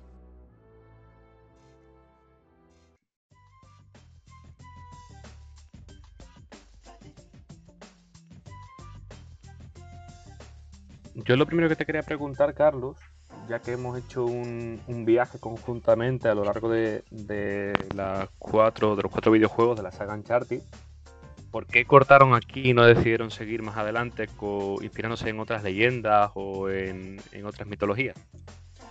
Bueno, de momento Naughty Dog, eh, después de este juego, sacó una especie de spin-off que se llama... Ay, no recuerdo ahora mismo el nombre, pero es un, es eh, sobre dos personajes que aparecen a lo largo de la saga. Son los protagonistas y pues se meten en, más temas. Este en concreto no lo he jugado, así que no sé de qué va la historia. Entonces, sí hay más historia, pero querían cerrar la historia de Nathan Drake. De hecho, al final del juego sale, sale Nathan Drake con su esposa y sale su hija, que abre un armario y se encuentra eh, con una moneda de, del dorado, se encuentra con un trozo de resina del segundo juego, y los padres pues eh, terminan contándole todas sus historias a, a, su hija. Entonces yo creo que querían cerrarlo simplemente. Sin embargo, es posible que volvamos a verlos más adelante ya que, como dices, hay muchos juegos, hay muchas, muchas historias y leyendas que contar y es una saga que le ha gustado a mucha gente. Entonces es posible que en un futuro veamos algo más. Mira, te lo pregunto además en concreto porque es cierto que en el mundo de los videojuegos parece que las sagas que tienen más éxito tienden a sobreexplotarse. Y puedo hablar del caso particular de Assassin's Creed, que parece que siempre continúa el caos, que siempre hay algo por desentrañar. Y es cierto que aunque a aquel que le gusta jugar a los videojuegos, pues seguramente eh, le haga ilusión saber que puede tener una, una nueva edición y puede seguir jugando. Pero cuando disfrutas un juego por la historia, como es el caso que tú nos cuentas y que tú vives en primera persona, yo entiendo que antes o después necesitas un final que cierre el círculo y que tú entiendas que has llegado a un fin y que todo tenía un propósito, más allá por supuesto de la, de la pena que te pueda generar el acabar todo ese camino. Sí, está claro que eh, todas las cosas deben de tener un final. Lo que dices de la saga Assassin's Creed, se intentó hacer algo así porque dentro de la saga tiene sus propias sub tramas. Entonces hay tres videojuegos de la saga Assassin's Creed que van de un personaje y al final se cierra el arco de ese personaje. Pero es lo que dice, Assassin's Creed está siendo sobreexplotado. Ahora, por ejemplo, están dejando de sacar juegos anuales y sacan cada dos años, pero igualmente llega un punto en que dice, ¿qué van a sacarse la manga ahora para continuar? Yo, por ejemplo, ya he dejado de jugar esa saga, ya mm, se me hace repetitiva. Entonces sí, está bien que haya, que haya un final en algún momento y, y yo creo que Uncharted lo, ha logrado en el momento justo, porque el cuarto juego es, es el, mejor de los cuatro. Salió para la, consola más nueva que salió a la salida de Play 4. Es una película, es espectacular gráficamente y cierra todo perfectamente. Entonces, es el, era el momento de cerrar la saga. Eh, a mí es que el tema de la realidad versus la ficción es un tema que me atrae mucho. De hecho, para me voy a hacer un poco de auto-spam. Para el próximo programa que venga de toda una amalgama, quería hablar de las películas basadas en hechos reales y cuánto de realidad tienen contra la ficción. Entonces yo te iba a preguntar, mm, como no conozco del todo mucho el juego, en este último en el que se han eh, metido más en la ficción o no han sacado tanto de la realidad como en los anteriores? Porque creo recordar de la última vez que hablamos del 3, eh, que dijiste que era bastante fiel a la realidad. En cambio, este has dicho un poco lo contrario, ¿no? Que se dejaron llevar un poco más por la fantasía. Eh, de los cuatro que hay, ¿te parece que es el que más se acerca a la ficción que a la realidad? Sí, totalmente, porque de todos ellos, aunque mm, el resto daban una visión propia de la leyenda, sí bebía de, la leyenda al 100% prácticamente. Por ejemplo, en el primero tenemos que el Dorado no era una ciudad de oro, sino que era una persona, una persona que estaba en un ataúd y que era, estaba como maldita. Pero mm, vimos que eh, el Dorado en esas culturas eh, era un sacerdote que se bañaba, eh, venía de una leyenda de un sacerdote que mataba a su mujer y a su hija y se bañaba en oro para como penitencia. Entonces, pues el dorado viene de una persona, en el juego ponen que el dorado es una persona, no es la cultura más popular, pero sí está dentro de la leyenda. En este, por ejemplo, eh, te ponen a Ibery como si fuera el rey de los piratas de One Piece. Hizo, consiguió mucho dinero con sus robos, creó una ciudad que era una república de piratas. En el juego vas a la ciudad y ves cadáveres, que hubo una guerra civil. Entonces, todo eso es falso. No es según lo que estaba informándome, no existió libertaria como tal. Existieron repúblicas piratas, pero no esa en concreto. Y Henry Avery fue un pirata eh, muy exitoso, pero desapareció del mapa. Entonces tampoco tenemos muchas historias de él. Y bueno, aparte en el videojuego tienes que ir por diferentes zonas haciendo puzzles que son muy fantásticos y eso no entra dentro de la historia de Henry Avery como se conoce. Así que sí, en este caso eh, se dejaron llevar más por la afición para hacer un juego muy espectacular. Eh, te tengo que decir que gracias, porque mm, o sea, desconozco totalmente los videojuegos, pero como siempre digo, sé de lo que me gusta. Y me fascinan esas historias que cuentan que, que tienen como esa trama maravillosa detrás, que muchas veces son muy tétricas, muy fatales y tal. Pero me pasa que cuando veo a mis hermanos jugar y tal, a lo mejor tiene una historia maravillosa, ¿no? De ese vídeo principal que ponen de, todo lo que pasa y tal. Y a mí, por lo menos, a mí se me rompe la magia totalmente cuando ya están jugando y veo al muñeco moverse de una forma súper extraña y me da la sensación de que, no sé, como que ha perdido mucha magia cuando ves al monigote eh, intentando moverse y estás con los mandos y tal, intentando saltar y dando vueltas por el mismo... O sea, eh, girando en torno a sí mismo y tal, y no sé qué. Y yo, personalmente creo que pierde mucha magia cuando lo ves moviéndose, porque pierde muchísimo. Esa es mi opinión. Sí, entiendo, entiendo lo que puedes decir, porque no es lo mismo ver una película que un videojuego y además depende de cuándo se haya hecho el videojuego, pues por ejemplo el primer Uncharted puede ser un poco como tú dices, era más ortopédico, por llamarlo de una forma. Sin embargo, este último eh, se nota el avance que ha habido en todo y este último sí es mm, prácticamente una película. Tiene muchas escenas de vídeos interactivas en las cuales pasan cosas y tú puedes controlar al personaje, pero de una forma limitada porque es como una escena de vídeo. Y también eh, la fluidez de los movimientos, los escenarios, la, inteligencia artificial enemiga a la hora de hacer combates y demás, esto está todo muy logrado. Entonces, si en los más en los videojuegos más recientes eso se está perdiendo. Esa esa forma de ver un videojuego y decir, uy, qué feo. Uy, no parece lo que dices, de que pierde la magia. Em, yo siempre me he cuestionado, en plan, vos, tú seguramente que juegas, ¿no? En plan, si yo desde fuera, que no me convence mucho, muchas veces incluso llega a engancharme, o sea, eh, eh, yo veo muy lógico que la gente que le guste y que sepa usar el mando en plan estupendamente, se vea tan eh, abrumado, tan, tan incluido en la historia que muchas veces se lleven días jugando sin, sin, em, tener percepción del tiempo del día ni, ni, de la hora. O sea, mi pregunta es, o sea, ¿es tan real como parece el enganche que se puede tener a un juego? Por supuesto, porque además dentro de, dentro de, pues, que esto, podría dar para otra charla entera incluso, porque aquí dentro de los videojuegos hay una serie de, depende del juego al que juegues, tienes el esfuerzo-recompensa, a lo mejor cuando juegas a un videojuego online y te, pones a jugar y ganas una partida, pues tienes el, rato que has jugado y encima la recompensa de ganar.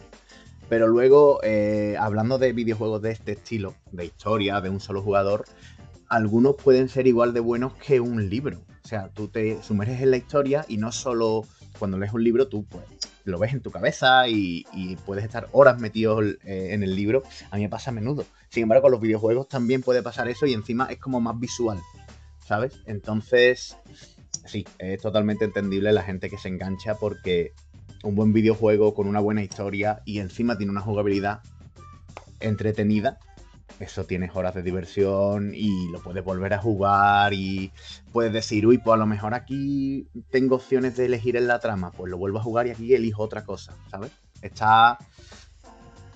Dan muchas horas, básicamente. ¿Qué piensas? O sea, igual que hemos hablado de TikTok, de YouTube y tal, eh, que da mucho dinero, ¿qué piensas de este fenómeno que ahora se está viendo de los esports, que creo que se dice así, eh, acerca de esa competición, bueno, eh, que no se sabe ya si llamarlo deporte o no, de gente haciendo, em, no dinero, o sea, haciéndose una fortuna eh, jugando, o sea, que quién iba a pensar que se iba a llegar a una era en la que por jugar y encima por verte jugar fueras a ganar dinero. Yo tengo un, hermano pequeño con 10, 11 años que está enganchadísimo a los youtubers, a los gamers, ¿no? Se les llama que digo, se le llama que parezca una señora, pero es que no entiendo. Y muchas veces mi madre le dice, pero ¿cómo te puede gustar ver a alguien jugar? Y esa es la cuestión, o sea, ¿en qué momento empezó a ser divertido ver a alguien jugar y en qué momento esa persona que, se decidió grabar creyó en su momento o no que iba a hacer una fortuna? Yo respecto a esa, a los youtubers y a los streamers de videojuegos, yo creo que son gente que empezó cuando debía empezar y ha tenido no suerte, porque esa gente se lo ha currado mucho, pero sí han estado en el momento oportuno, en el, en el. ¿Cómo se dice eso? En el momento justo, en el tiempo adecuado. Sé que está mal dicho, pero como se diga, ¿sabes? Entonces empezaron hace tiempo y ahora pues mm, están haciendo una fortuna, pero se dice mucho Twitch, eh, Twitch, que es la plataforma que usan estos streamers, es el futuro. La gente joven eh, ve Twitch en vez de ver la tele. Entonces, eh, ahora, ahora, los streamers de ahora, los que están ganando tanto dinero, son los primeros. Ahora es cuando va a venir la nueva generación de, de streamers, de youtubers, de gente que quizá no gane tanto dinero como el primero, pero sí consigan que sea un trabajo estable. Y luego, respecto a lo que tú me has preguntado de la gracia de ver a alguien jugar, le puedes hacer esa misma pregunta, te la puedes hacer misma con la gente que ve el fútbol, por ejemplo. O sea, cuando tú ves a alguien jugar un videojuego, lo mismo que tú ves a alguien jugar fútbol. Ves a tu equipo, juega, marca goles, tú lo vives y, y es un, no es un videojuego, pero sí sigue siendo un deporte. Entonces, yo creo que es una comparación bastante, bastante justificable. ¿Qué más cosas me has preguntado? Bueno, te doy pie. Eh, con respecto a lo del fútbol, yo soy de las que prefiero jugar a verlo. No me gusta verlo, o sea, me parece aburrido. Pero hablando de, Twitch, que es cierto que ahora mismo creo que es una nueva plataforma que ahora mismo pues lo está petando bastante. ¿Crees que la gran mayoría estaban en YouTube como gamers, haciendo streamers, eh, no no sé cómo se dice, eh, siendo streamers, se van a pasar la gran mayoría a Twitch, porque al parecer también Twitch em, está siendo como eh, menos pecaminosa a la hora de, mm, de, ¿cómo decirlo?, de prohibir ciertas cosas, de ciertas palabras, o eso es lo que tengo entendido. También es porque también seguramente es una plataforma nueva que esté llamando y ya luego pondrá las restricciones que sean como hizo YouTube. Pero piensas que la gran mayoría se irán a Twitch? Y, o sea, no sé si lo sabes, pero que yo tampoco lo sé, por eso te pregunto. o sea, ¿en Twitch se gana tanto dinero como se está haciendo en YouTube? ¿O es algo totalmente diferente? Yo de ahí no, tengo tanta información, más de la que dicen los propios streamers, pero sí es cierto que Twitch es eh, más beneficioso en temas de en términos monetarios, porque eh, no es solo que YouTube últimamente desmonetiza vídeos por temas de copyright de música, por si dices alguna palabra, incluso si en el título del vídeo o en la descripción del vídeo mm, se habla de ciertos tipos de temas, te puede llegar a desmonetizar el vídeo. Sin embargo, en Twitch eh, tú estás cobrando primero por cada persona que, te, que se suscribe a tu canal pagan 5 euros o usa Twitch Prime, que si tienes Amazon Prime, pues es gratis. Entonces, de esos 5 euros tú te llevas la mitad. Entonces, si un streamer tiene un millón de suscriptores, pues está cobrando 500.000 euros al mes. Más, luego restas impuestos y todo ese rollo. Pero, y esto lo digo sabiendo, eh, hablando de lo que sé, que no tengo la verdad universal, pero creo que funciona así. Entonces, pues si tienes un millón de, suscriptores, la suscripción se renueva cada mes, pues son 500.000 euros al mes. Obviamente, ese dinero seguramente no vaya limpio a, él, porque entonces todas esas personas tendrían un, dinero impresionante. Pero aparte de eso, eh, Twitch es más, ¿cómo se dice? Benevolente y acoge mejor a los, a los streamers, no solo de videojuegos, sino en general, pero claro, los de videojuegos son los que ahora están pegando, que están en las noticias, y ahora con el tema de Andorra que ha con el Rubio, ni te cuento. Se ha hablado sin parar de todo. Entonces, sí, yo pienso, según lo que me han estado, lo que he escuchado de streamers, que eh, Twitch es más benevolente, Twitch eh, reporta más beneficios y ya no solo las grandes marcas o los grandes youtubers como el Rubio, que, acabo de mencionar, ya no es solo lo que ganen por los suscriptores, sino por patrocinios. A lo mejor tú abres un stream de, un, de una persona y tiene arriba a la derecha una marca, abajo a la izquierda otra. Mm, a mitad del stream te pone anuncios. Luego te dice que, ojo que use NordVPN, que ahora está todo el mundo con NordVPN. Pues todo eso son dinero extra que le está llegando a esa persona. ¿Eso pasa también con YouTube? Sí, pero Twitch da más facilidades. Entonces, pues yo creo que, que sí, por supuesto. Todos los youtubers que se dediquen a hacer streaming van a acabar migrando a Twitch, eso seguro hemos empezado hablando de la saga Uncharted y nos hemos metido de llenos en, el mundo gaming, pero desde luego que daría para hablar muchos programas. Y este asunto sobre la monetización y el convertir en el jugar a videojuegos en un trabajo, pues sorprende tanto como, como real. Desafortunadamente tenemos que seguir avanzando las curiosidades. El programa dura dos horas y cada, cada una tiene un tiempo acotado. Y llega el turno que cambiemos completamente de, mundo, que volvamos muchos siglos atrás en la historia para que nuestra compañera Sofía Díaz nos hable de la leyenda de la tumba de Tutankamón.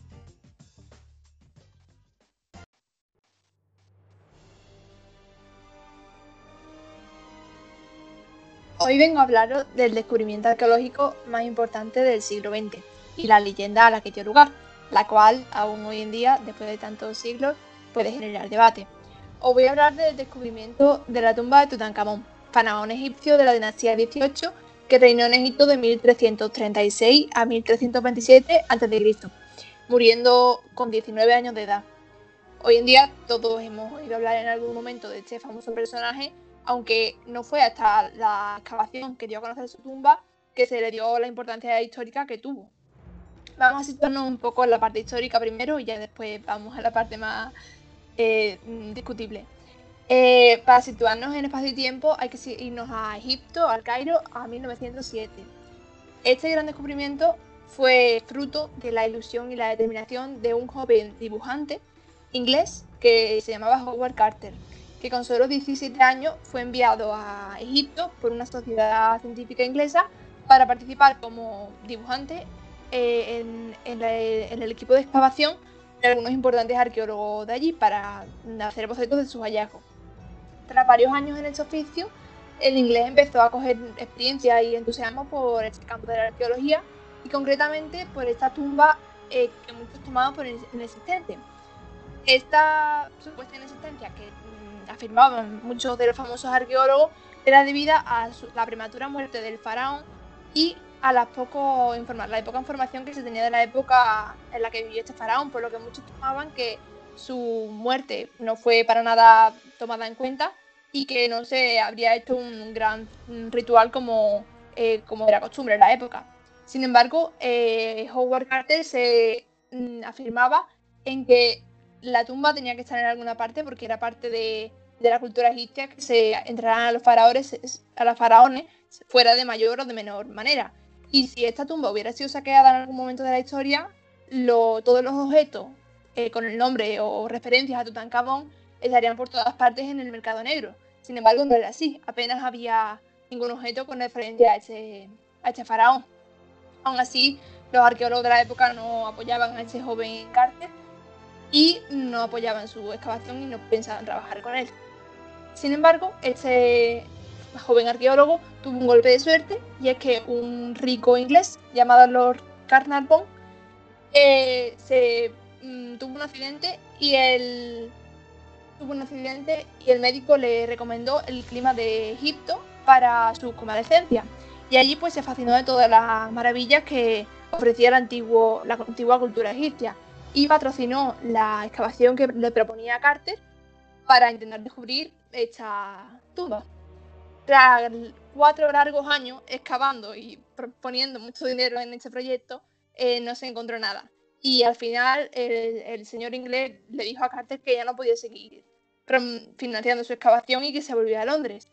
Sin embargo, Carter le rogó y le pidió por última vez que financiara una última vez su excavación, que solamente quedaba un hueco libre donde pudiera estar y que estaba determinado que estaba ahí. Y menos mal que Lord Carnarvon le hizo caso porque el día 4 de noviembre de 1922 se descubrió el peldaño de una escalera. Mm, loco de alegría, Carter envió un telegrama a Londres donde avisaron a este señor para que viniera rápido y hasta que no vino no abrieron más la tumba. Eh, llegó el momento de abrir la puerta que daría lugar a la supuesta cámara donde estaría la tumba. Y esta, este momento dio lugar a una frase que ha quedado para la historia, es que hicieron un boquete en la puerta y Carter introdujo una vela y asomó el ojo. Y le preguntaron, ¿qué ve, señor Carter? Y dijo cosas maravillosas. Un tesoro colosal que, se encontraba nada más y nada menos que en la antecámara, eh, que no sería nada comparado con lo que encontrarían dentro. Este tesoro acaparó los periódicos del mundo entero y llevó el trabajo de muchos meses realizar el inventario de todos los contenidos de esta cámara, lleno de oro y de todas las maravillas que cualquiera pudiera imaginar. Durante este tiempo de realizar inventario, murió el patrocinador de la empresa, que según se dice murió por una picadura de mosquito que desencadenó en la neumonía, un incidente muy extraño y que dará lugar para hablar después. Tras este bache, llegó el momento de abrir el siguiente muro que separaría la antecámara de la otra estancia, que sería la cámara funeraria, donde estaría la momia del faraón. En esa cámara estaba compuesta por un inmenso sarcófago de 5 metros de largo y 3 de alto, que ya son grandes medidas, eh, que estaba compuesto como si fuera una muñeca de, de una muñeca rusa, por cinco, otros 5 sarcófagos dentro del cada uno más pequeño y 3 ataúdes, siendo el último de ellos un ataúd de oro macizo con peso de más de una tonelada, que realmente impresionó a los arqueólogos porque fue una joya de la orfebrería de la época. Dentro de esta taula se encontraba la tumba de la momia y fue la primera tumba encontrada intacta, la primera por lo que fue un gran descubrimiento, y sobre su rostro se encontró eh, la máscara de oro deslumbrante que todos nos imaginamos cuando pensamos en los faraones egipcios, que se ha convertido en, en un símbolo del antiguo Egipto. Pero no acaba aquí anexa a esta cámara funeraria se encontraba lo que llamaron la Cámara de los Tesoros. Y es que esta estaba repleta de regalos y de ofrecimientos que le dieron al faraón para que disfrutara en su vida en el más allá, que era la creencia que tenían los egipcios. Entre los muchos tesoros encontrados, uno muy curioso fue unos zapatos, propiedad del faraón, que tenía dibujado en su suela elementos asiáticos y africanos. Un poco chocante, siendo cultura egipcia, pero eh, estaban dibujados ahí para que los pies del rey lo pisaran, para simbolizar la superioridad del pueblo egipcio respecto a los otros. Los arqueólogos creen que estas cámaras no estaban destinadas al origen, en, su origen para ser la tumba real, por su disposición y tal, pero debido a la muerte prematura del rey, tuvieron que improvisar su funeral a toda prisa. Hasta ahí la parte histórica y verídica. Ahora viene la parte más debatible, que es que durante los años de que los profesionales trabajaron en torno a la tumba de Tutankamón, 17 personas tuvieron contacto, que tuvieron contacto con los despojos del faraón, murieron en condiciones mm, relativamente inexplicables. Eh, mm, uno de ellos fue el propio mm, patrocinador, que según cuentan varias fuentes, dicen que cuando murió hubo un apagón general en el Cairo y su perro en Londres murió al mismo tiempo que murió su dueño en el Cairo.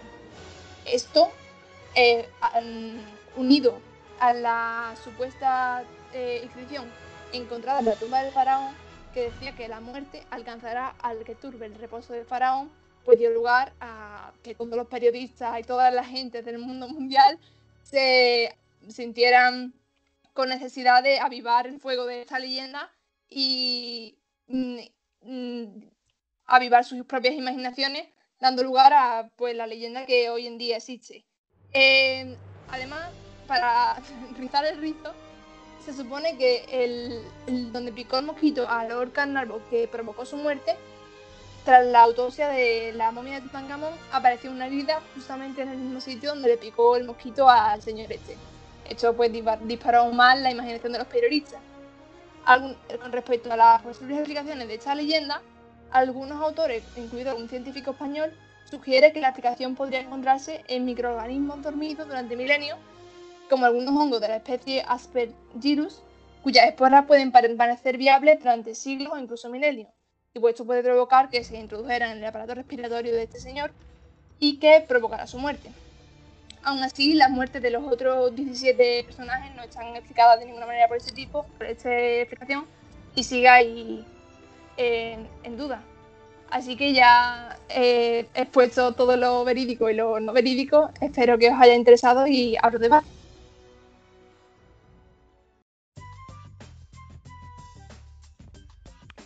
Sin duda cuando pensamos en el antiguo Egipto, raro es el que no imagina o no recuerda o no tiene en mente, como tú decías, la máscara de Tutankamón y su historia.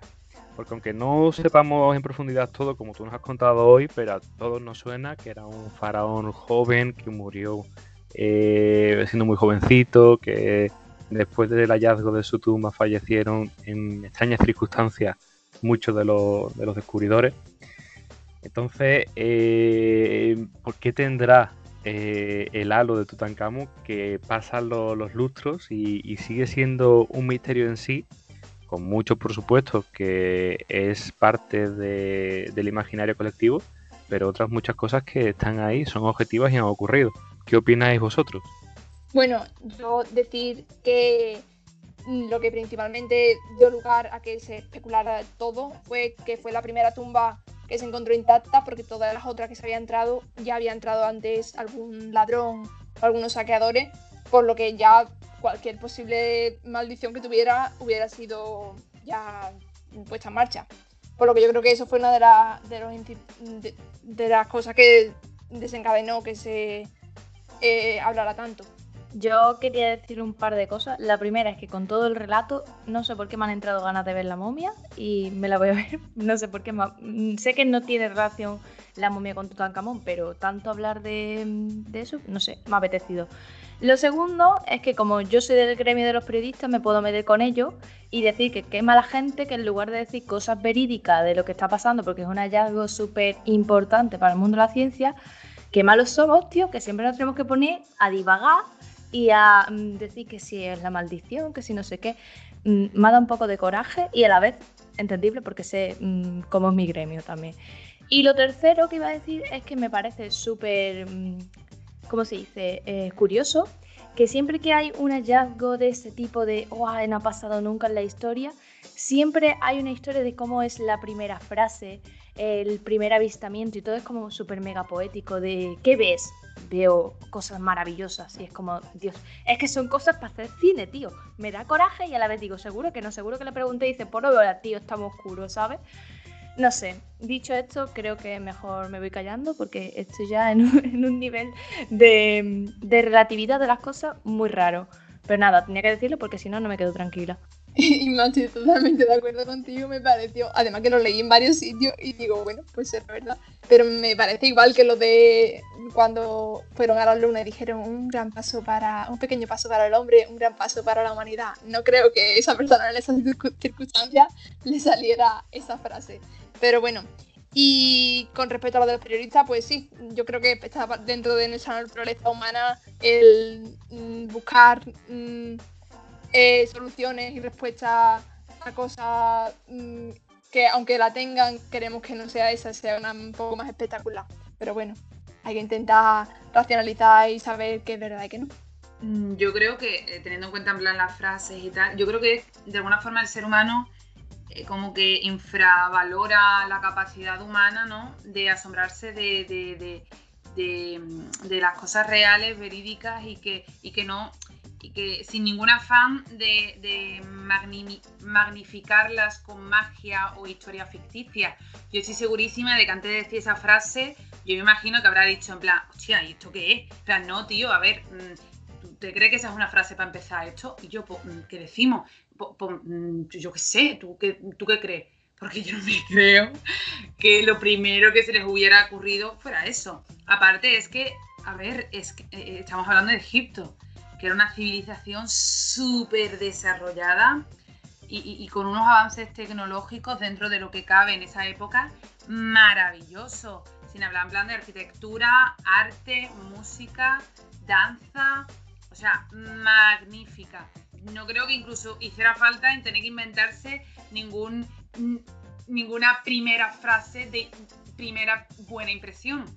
Pero como siempre infravaloramos la capacidad humana, igual que cuando empezaron a decir que eran extraterrestres, que no sé qué, que no sé cuánto, yo creo que es que nos infravaloramos muchísimo y no nos creemos capaces, o no creemos capaces que, o no creemos en la capacidad del ser humano, ¿no? Que no entiende de arte o que no entiende de arquitectura, de mm, hallarse maravillado ante eh, un descubrimiento como ese. Sí, me, muy de acuerdo contigo. Eh, los periodistas y en general todo el mundo tendemos a infravalorar mm, los grandes descubrimientos e intentar sacar siempre un poco más. Aunque esto dé lugar a las leyendas y la mitología un poco surrealista, que siempre quedan del del lado de los más escépticos de tomar verdad o no. Para mí es que Mm, sí que es cierto que me da también muchas veces un poco pena como que tengamos que utilizar esta sociedad del espectáculo en muchas ocasiones porque además después como que lo retroalimentamos eh, para determinados temas como podría ser esto que a lo mejor esa entre comillas tontería de esa frase ¿no? con la que ah, de la que estábamos hablando pero sí que también creo que es cierto que ya sabiendo que es una de las digamos carencias que tienen los humanos de no poder valorar eso sí que creo que es importante utilizar a veces ese tipo de lenguaje porque es el que nos da pie a de verdad yo creo que descubrir y conocer más. Y es triste, pero quizás si a lo mejor no se empleara este tipo de cosas, este halo de misterio por el cual tienes que investigar, tienes que saber más, esta forma figurada, quizá habría mucha gente que no se acercara de otra manera en un primer momento, aunque en sí lo que se pudiera descubrir, como es en este caso por parte de la cultura egipcia, que es asombrosa, se pudiera, como entre comillas, vender por sí mismo bueno, supongo que también al fin es una forma un poco de intentar eso, acercarlo a todo el mundo y quizás más que con mm, las palabras y los hechos como tal, que debería de ser, sí un poco con ese halo de misticismo y ese, esa necesidad de, uy, tienes que informarte más y conocer más, a decir tú la versión que te crees, como para hacerlo de introducción. Jolín, pues es verdad, no había caído en eso, que que mm, la necesidad de conocer y de Mm, saber más sobre algo es lo que nos hace al final mm, ser curiosos por naturaleza y si, me, a mí me hubieran dado a lo mejor la historia de Tutankamón tal cual, no me hubiera interesado tanto a lo mejor como este halo de misterio que tú dices que trae consigo. Por lo que me ha parecido una reflexión muy interesante, la verdad. Además, hablando de Egipto, Egipto con sus mitologías, con sus seres mm, míticos, con sus dioses, con su con ese halo dorado, con esa brujería que, practicaban, incluso muy oscura, con ese lado tan, tan místico, oscuro, mágico, embriagador, incluso que cuando a mí es que todo, todo lo que sea mitología extraña me encanta. Y sí es cierto que con el tema de Egipto te lo tienen que vender un poquito de esa forma, porque es que si no, Egipto no sería, no sería tan Egipto si no fuera toda la, la, todos sus son y magníficos como, como el grifo Ra y, todas las historias que envuelven a, bueno, iba a decir al pueblo egipcio, bueno, el pueblo egipcio de esa época, que mm, me proclamo fan total. Pues sí, totalmente de acuerdo. Eh, la cultura egipcia mm, que hoy conocemos está totalmente influenciada por todas las cosas que nos han contado. Eh, desde siempre de que si los aliens, que si las abducciones, que si las pirámides, y si no fuera por eso, no sería tan conocida. Por ejemplo, mm, por decir algún de esto, la cultura china, por ejemplo, que también es una cultura flipante, yo por lo menos no se habla tanto como, se puede hablar del antiguo Egipto a nivel de persona de cultura normal. Por lo que es verdad, me parece bastante interesante. ¿Qué tendrá el antiguo Egipto que nos seguirá cautivando y nos seguirá despertando esa curiosidad que tanto nos gusta en este programa. Hoy esperamos que hayamos podido conocer un poco mejor y con más detalle eh, la leyenda de Tutankamón y por supuesto también ese halo de misticismo que tiene a su alrededor y que puede ser verídico o no, pero que bueno, que, que como comentabais, por una parte adorna la historia y por otra también ayuda a cautivar a nuevos curiosos. Nosotros vamos a continuar y ya vamos acercándonos al cierre del programa de hoy. Como estamos en febrero y es un mes tan romántico, nuestra compañera Menel Hachim nos quiere hablar sobre el amor.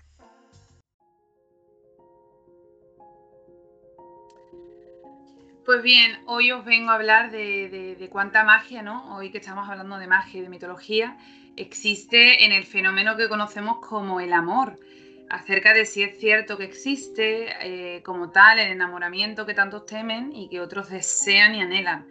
También vamos a indagar en la posibilidad de controlar este estado y como vais a comprobar a continuación, eh, se va a diseccionar todo lo posible al amor.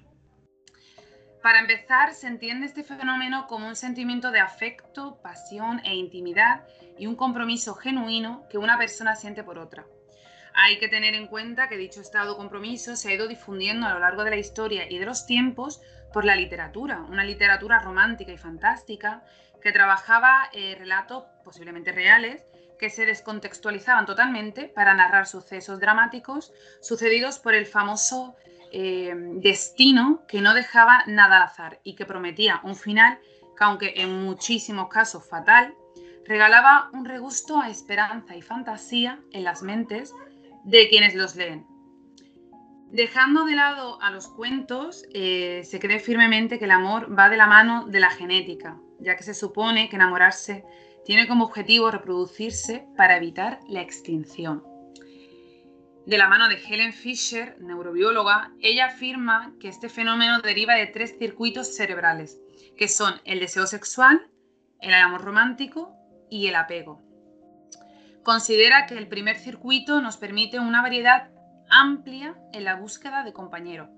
El amor romántico nos empuja a considerar quién de todos los sujetos nos pueden atraer y realmente son de nuestro interés. Y finalmente aparece el apego, para crear vínculos y encontrar afinidades que realmente nos diga que ese es el indicado. Al parecer, ese amor romántico crea en nosotros un sinfín de experiencias sensoriales y emocionales que están lejos de poder ser controlados. Y es que todo esto sucede porque nos vemos en una batalla biológica para lograr perpetuar nuestro linaje como el premio deseado mediante la unión casi permanente con el individuo que elegimos. El sujeto de nuestra elección no es para nada al azar, como podemos deducir. En este casting interviene el principal circuito cerebral, que es el mismo en todos los humanos, pero en la elección se consideran temas como la cultura, que tenga el, eh, mismo nivel sociocultural y socioeconómico que nosotros, que tenga las mismas capacidades intelectuales, eh, puede ser con un aspecto parecido. Y aún así, todo esto no es suficiente. Y la neurobióloga nos cuenta que en el cerebro hay cuatro sistemas culpables de todo lo que nos sucede o nos ha llegado a suceder. Se trata de la dopamina, la serotonina, la testosterona y los estrógenos. Todos estos están vinculados a la formación de la personalidad, que más adelante veremos por qué.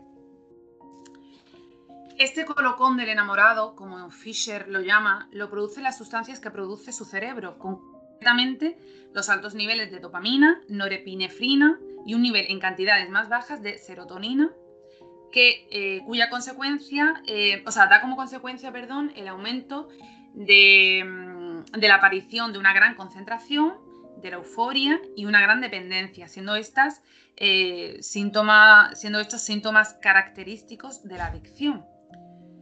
Teniendo en cuenta esta parte de la ciencia, Helen declara que nuestra elección del individuo participa de forma activa nuestra personalidad y la del sujeto.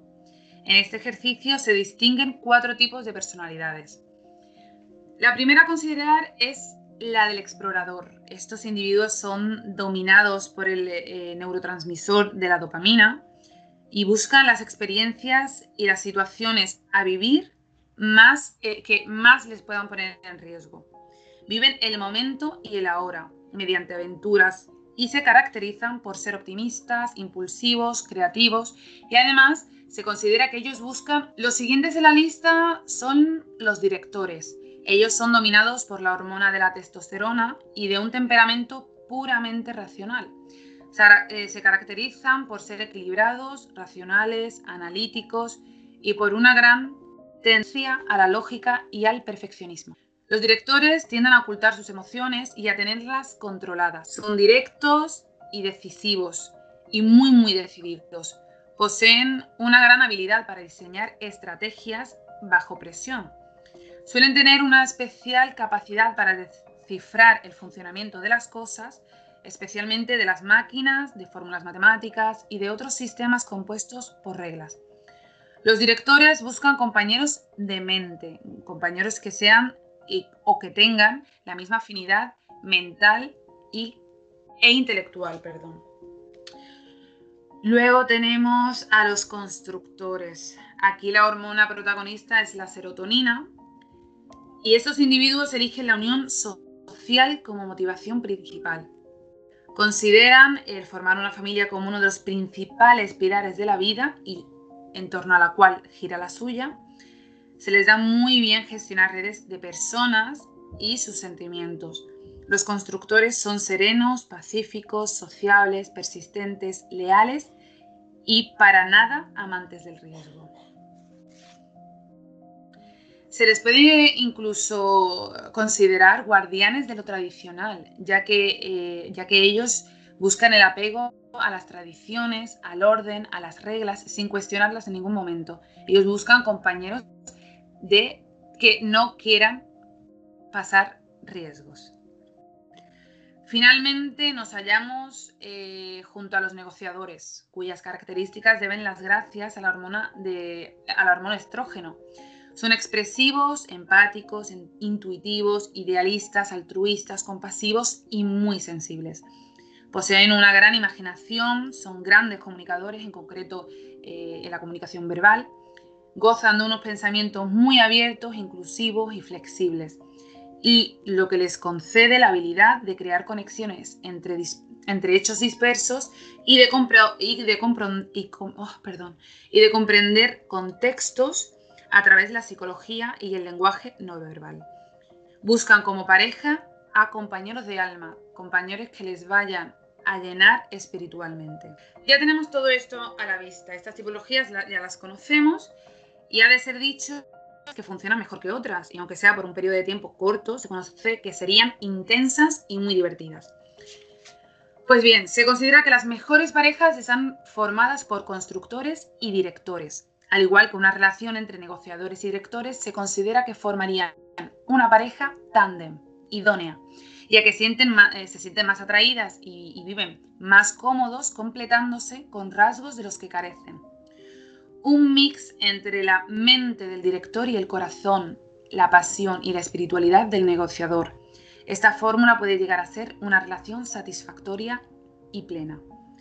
En cambio, las parejas en las que interviene un explorador junto con un director o constructor no son para nada fructíferas o pueden llegar a ser un desastre, ya que se considera que son alérgicos los unos a los otros.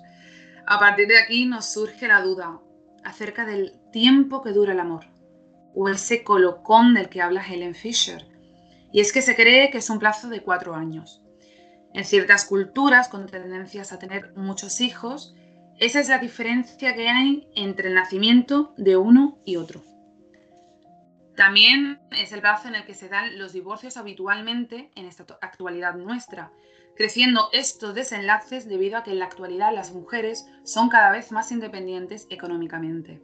Aún así, se piensa que todos los vínculos que hacen, que nacen y que mueren para el individuo es parte de la aventura que vive y el precio que paga por existir dentro, dentro de una evolución persistente en el tiempo. Y con todo esto eh, nos queda saber al menos, eh, o nos gustaría saber al menos, cómo disfrutar de las relaciones, sean con el tiempo tipo de persona que sea y dure el tiempo que dure. Y para esto ni nuestra neurobióloga nos puede responder. No tiene respuesta para esto. Cada persona es un mundo y cada mundo tiene un mecanismo y una atmósfera particular. Ella nos aconseja que miremos, que miremos mucho a los ojos, para encender y reforzar el amor. Ha de cuidarse la llamada mirada de anclaje, que trata el fenómeno de conectar emocional y psicológicamente a través del contacto visual. Lejos de parecernos un análisis frío este que hemos vivido, es eh, posiblemente todo lo contrario. Es la forma más certera y clara de que somos un mecanismo complejo y súper mágico. Ya que al parecer el amor es tan primitivo como la condición de andar erguidos. Es un estado embriagador, agotador, obsesivo, satisfactorio y complicado que nos demuestra que respiramos para vivir experiencias y sensaciones. ¿Qué mejor metáfora de que por amor se pierde la cabeza cuando es ella la que nos guía a su antojo? Cuando es ella la que nos indica cuándo lo imperfecto no es importante. Así que vamos a vivir aunque duela, vamos a bucear en las miradas aunque se olviden y vamos a dar calor aunque venga el invierno y se apaguen las luces, porque en el recuerdo siempre habrá un fichero que solo deje a la vista lo bueno. Vivid, vivamos y aunque nos rompa y duela, ver el final del trayecto es parte de nuestra evolución.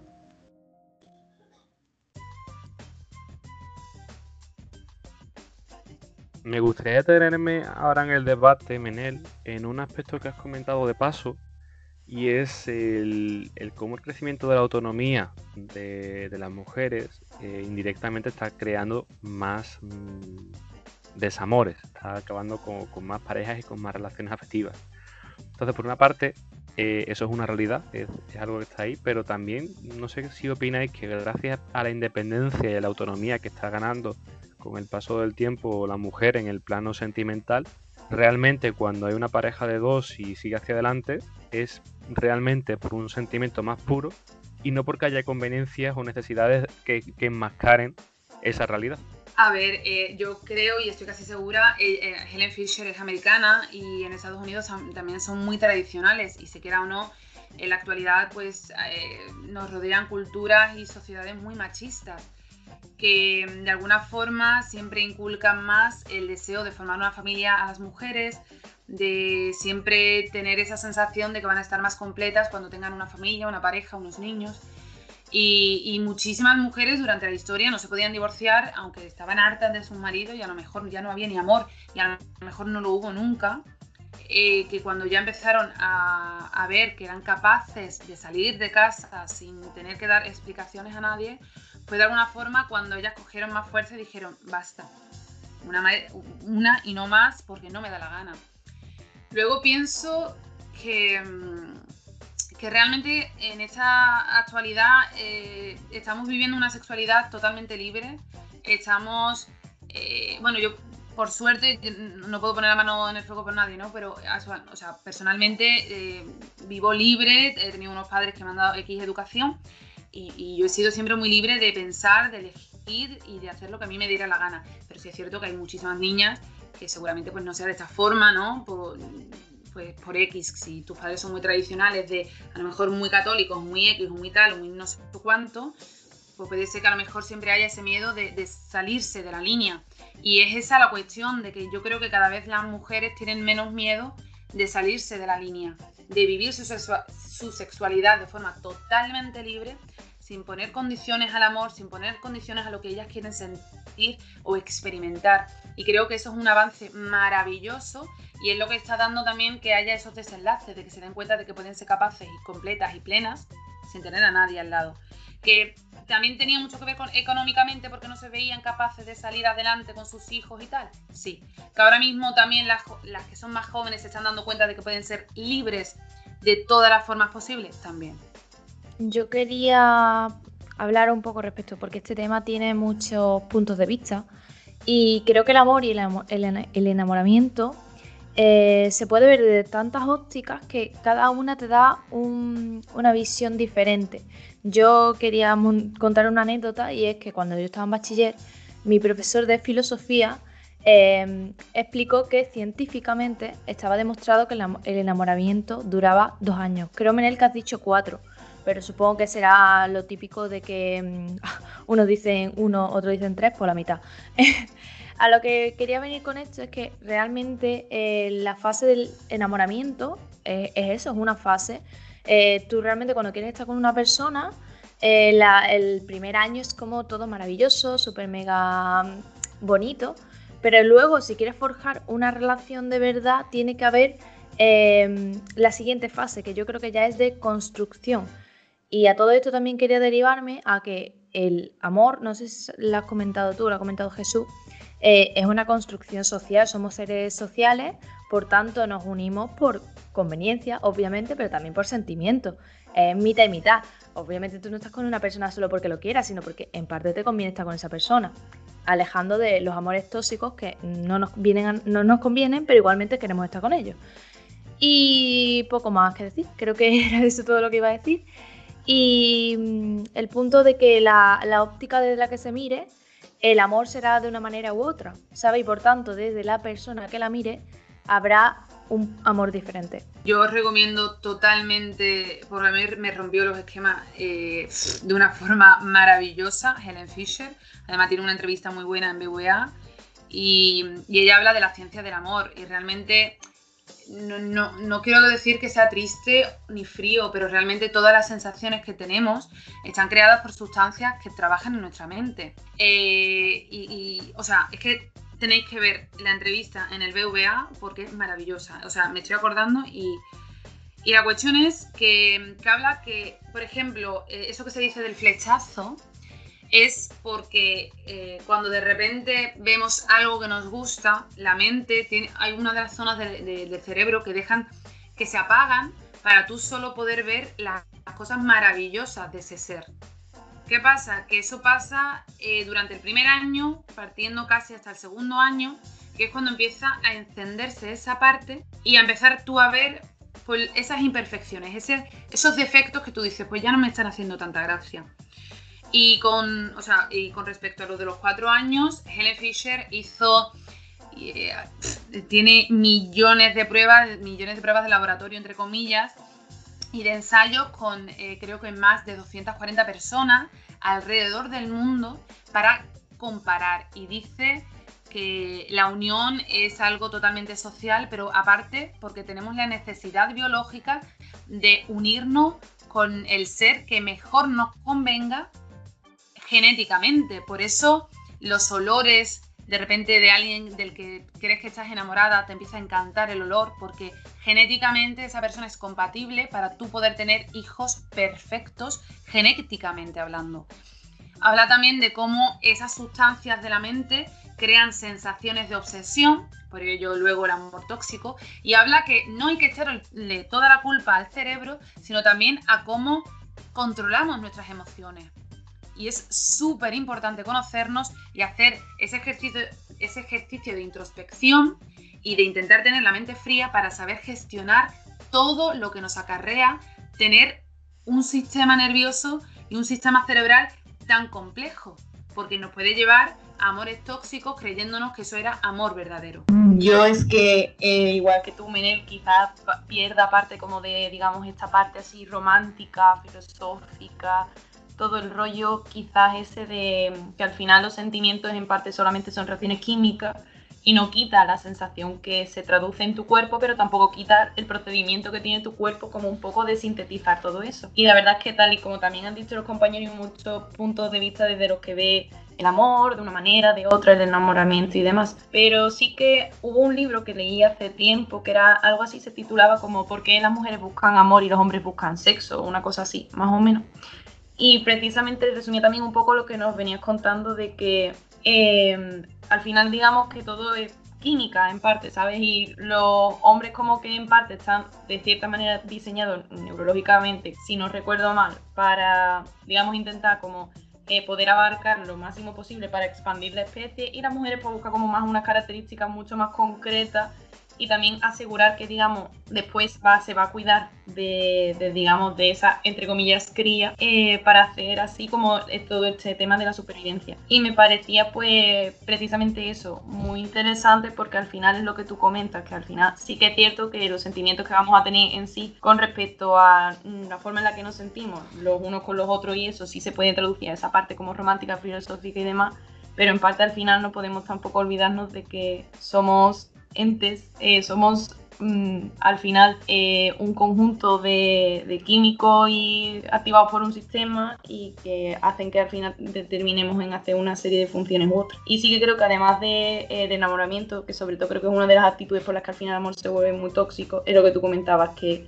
muchas veces nos esforzamos mucho más en querer a los demás antes de querernos a nosotros mismos y no nos damos cuenta de lo importante que es conocer nuestros límites, establecer nuestro amor propio y nuestra autoestima antes de darnos a los demás, que muchas veces al final cuando te tienes algún tipo de relación tóxica, y no digo solamente en el amor romántico, sino en cualquier relación de amistad, parece que cuesta menos trabajo querer y perdonar a los demás que muchas veces querer y perdonarnos a nosotros mismos. Mm, bastante de acuerdo contigo, pero yo pienso que incluso, o sea, ese conjunto de sensaciones, sustancias, experiencias que, que nos hace sufrir, por así decirlo, nuestro cuerpo, es en parte magia, o sea, qué energía nos está dando la vida, qué energía nos hace respirar todos los días y de repente un día desaparece esa energía y nos morimos. La cuestión es que aunque parezca muy frío, eh, que si ciencia, que si laboratorio, es todo parte de una magia maravillosa que nadie le puede dar, eh, o sea, explicación. Eh, eso por ahí. para seguir, eh, según ciertos expertos, he leído que al parecer las mujeres maduramos biológicamente mucho antes que los hombres, por esto de, tener el periodo mucho antes y tal. Se supone que físicamente y biológicamente eh, maduramos mucho antes, porque cuanto más jóvenes, se supone que más fuertes van a ser nuestros hijos.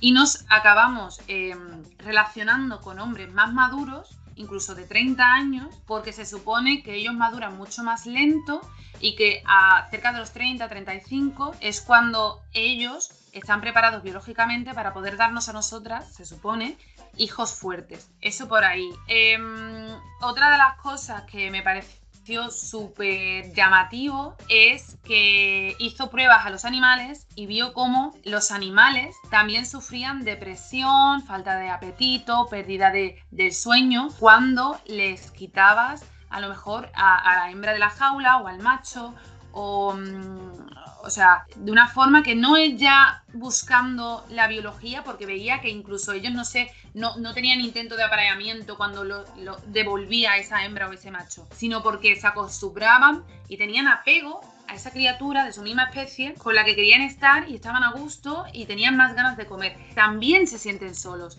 Y la cuestión es, ¿estamos con ciertas personas por no estar solos? Y esto ya, y terminamos, me gustaría que cada uno intentara indagar en estos cuatro aspectos, porque muchas veces decimos, es que siempre me pasa lo mismo con los tíos, o siempre me pasa lo mismo con las tías. Y es que a lo mejor estás buscando, siendo tú un tipo, eh, un tipo de persona con cierta personalidad que realmente no es compatible contigo. Y de alguna forma e, e, es por ello, por lo que siempre te salen mal las relaciones o por lo que siempre los ligues al final no, no, no llegan a nada, porque a lo mejor estás equivocada o equivocado a la hora de buscar a esa persona. Y lo dejo ahí. Siento tener que ser el malo de la película, pero ya se nos agota el tiempo de este programa y nos toca poner un punto y final a, este episodio de Todo una Amalgama. Muchas gracias por, por este tema, Menel, que estoy seguro que si tuviéramos más tiempo nos habríamos podido llevar aquí media hora hablando. Yo me he tenido que comer de la lengua para no participar porque sabía que había poquito tiempo, pero me quedo con ganas. Así que otro día que hablemos del amor, seguro que salen muchos más temas para discutir. Y eh, como os digo, pues eh, llega el turno de las despedidas, que es la parte que menos nos gusta de cada programa. Y en primer lugar, Isma Fernández, muchísimas gracias. Hoy estoy encantada de este programa, me ha parecido súper mega interesante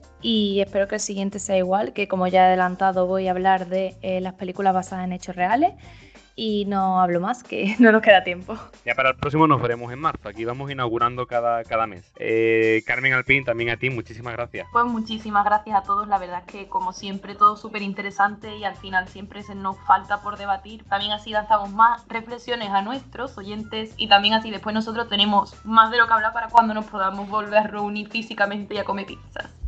Sin duda, y además, como dicen los más mayores, lo bueno si breve, dos veces bueno. Carlos García, muchísimas gracias también a ti por tu participación. Nada, hombre, muchas gracias a vosotros, que siempre es un placer estar aquí y charlar de estos temas tan curiosos. Seguimos con la ronda de, despedida. Sofía Díaz, muchísimas gracias. Nada, gracias a ustedes por Dios. Esto para mí es un, una desconexión y un aprender cada día un poquillo más que agradezco enormemente. Y en último lugar, Menel Hachim, muchísimas gracias por tu participación en el programa. Por último y, por- y- y no menos importante, pero muchísimas gracias. Creo que hoy ha sido uno de los programas que más me ha gustado porque me han gustado todos absolutamente y me he quedado con ganas de hablar más. Pero no pasa nada, hoy me ha tocado ser la última y, y con uno de los temas más jugosos. Así que eh, la próxima vez más y mejor. Y muchísimas gracias a todos. Y a todos nuestros oyentes, muchas gracias por acompañarnos un martes más eh, en este formato además que estamos haciendo para seguir adelante en estos meses tan extraños y poder realizar los programas desde casa con todas las medidas de seguridad posibles. Os citamos el próximo martes 16 de febrero con el siguiente grupo de compañeros de toda la amalgama. Hasta, hasta entonces, sean muy felices.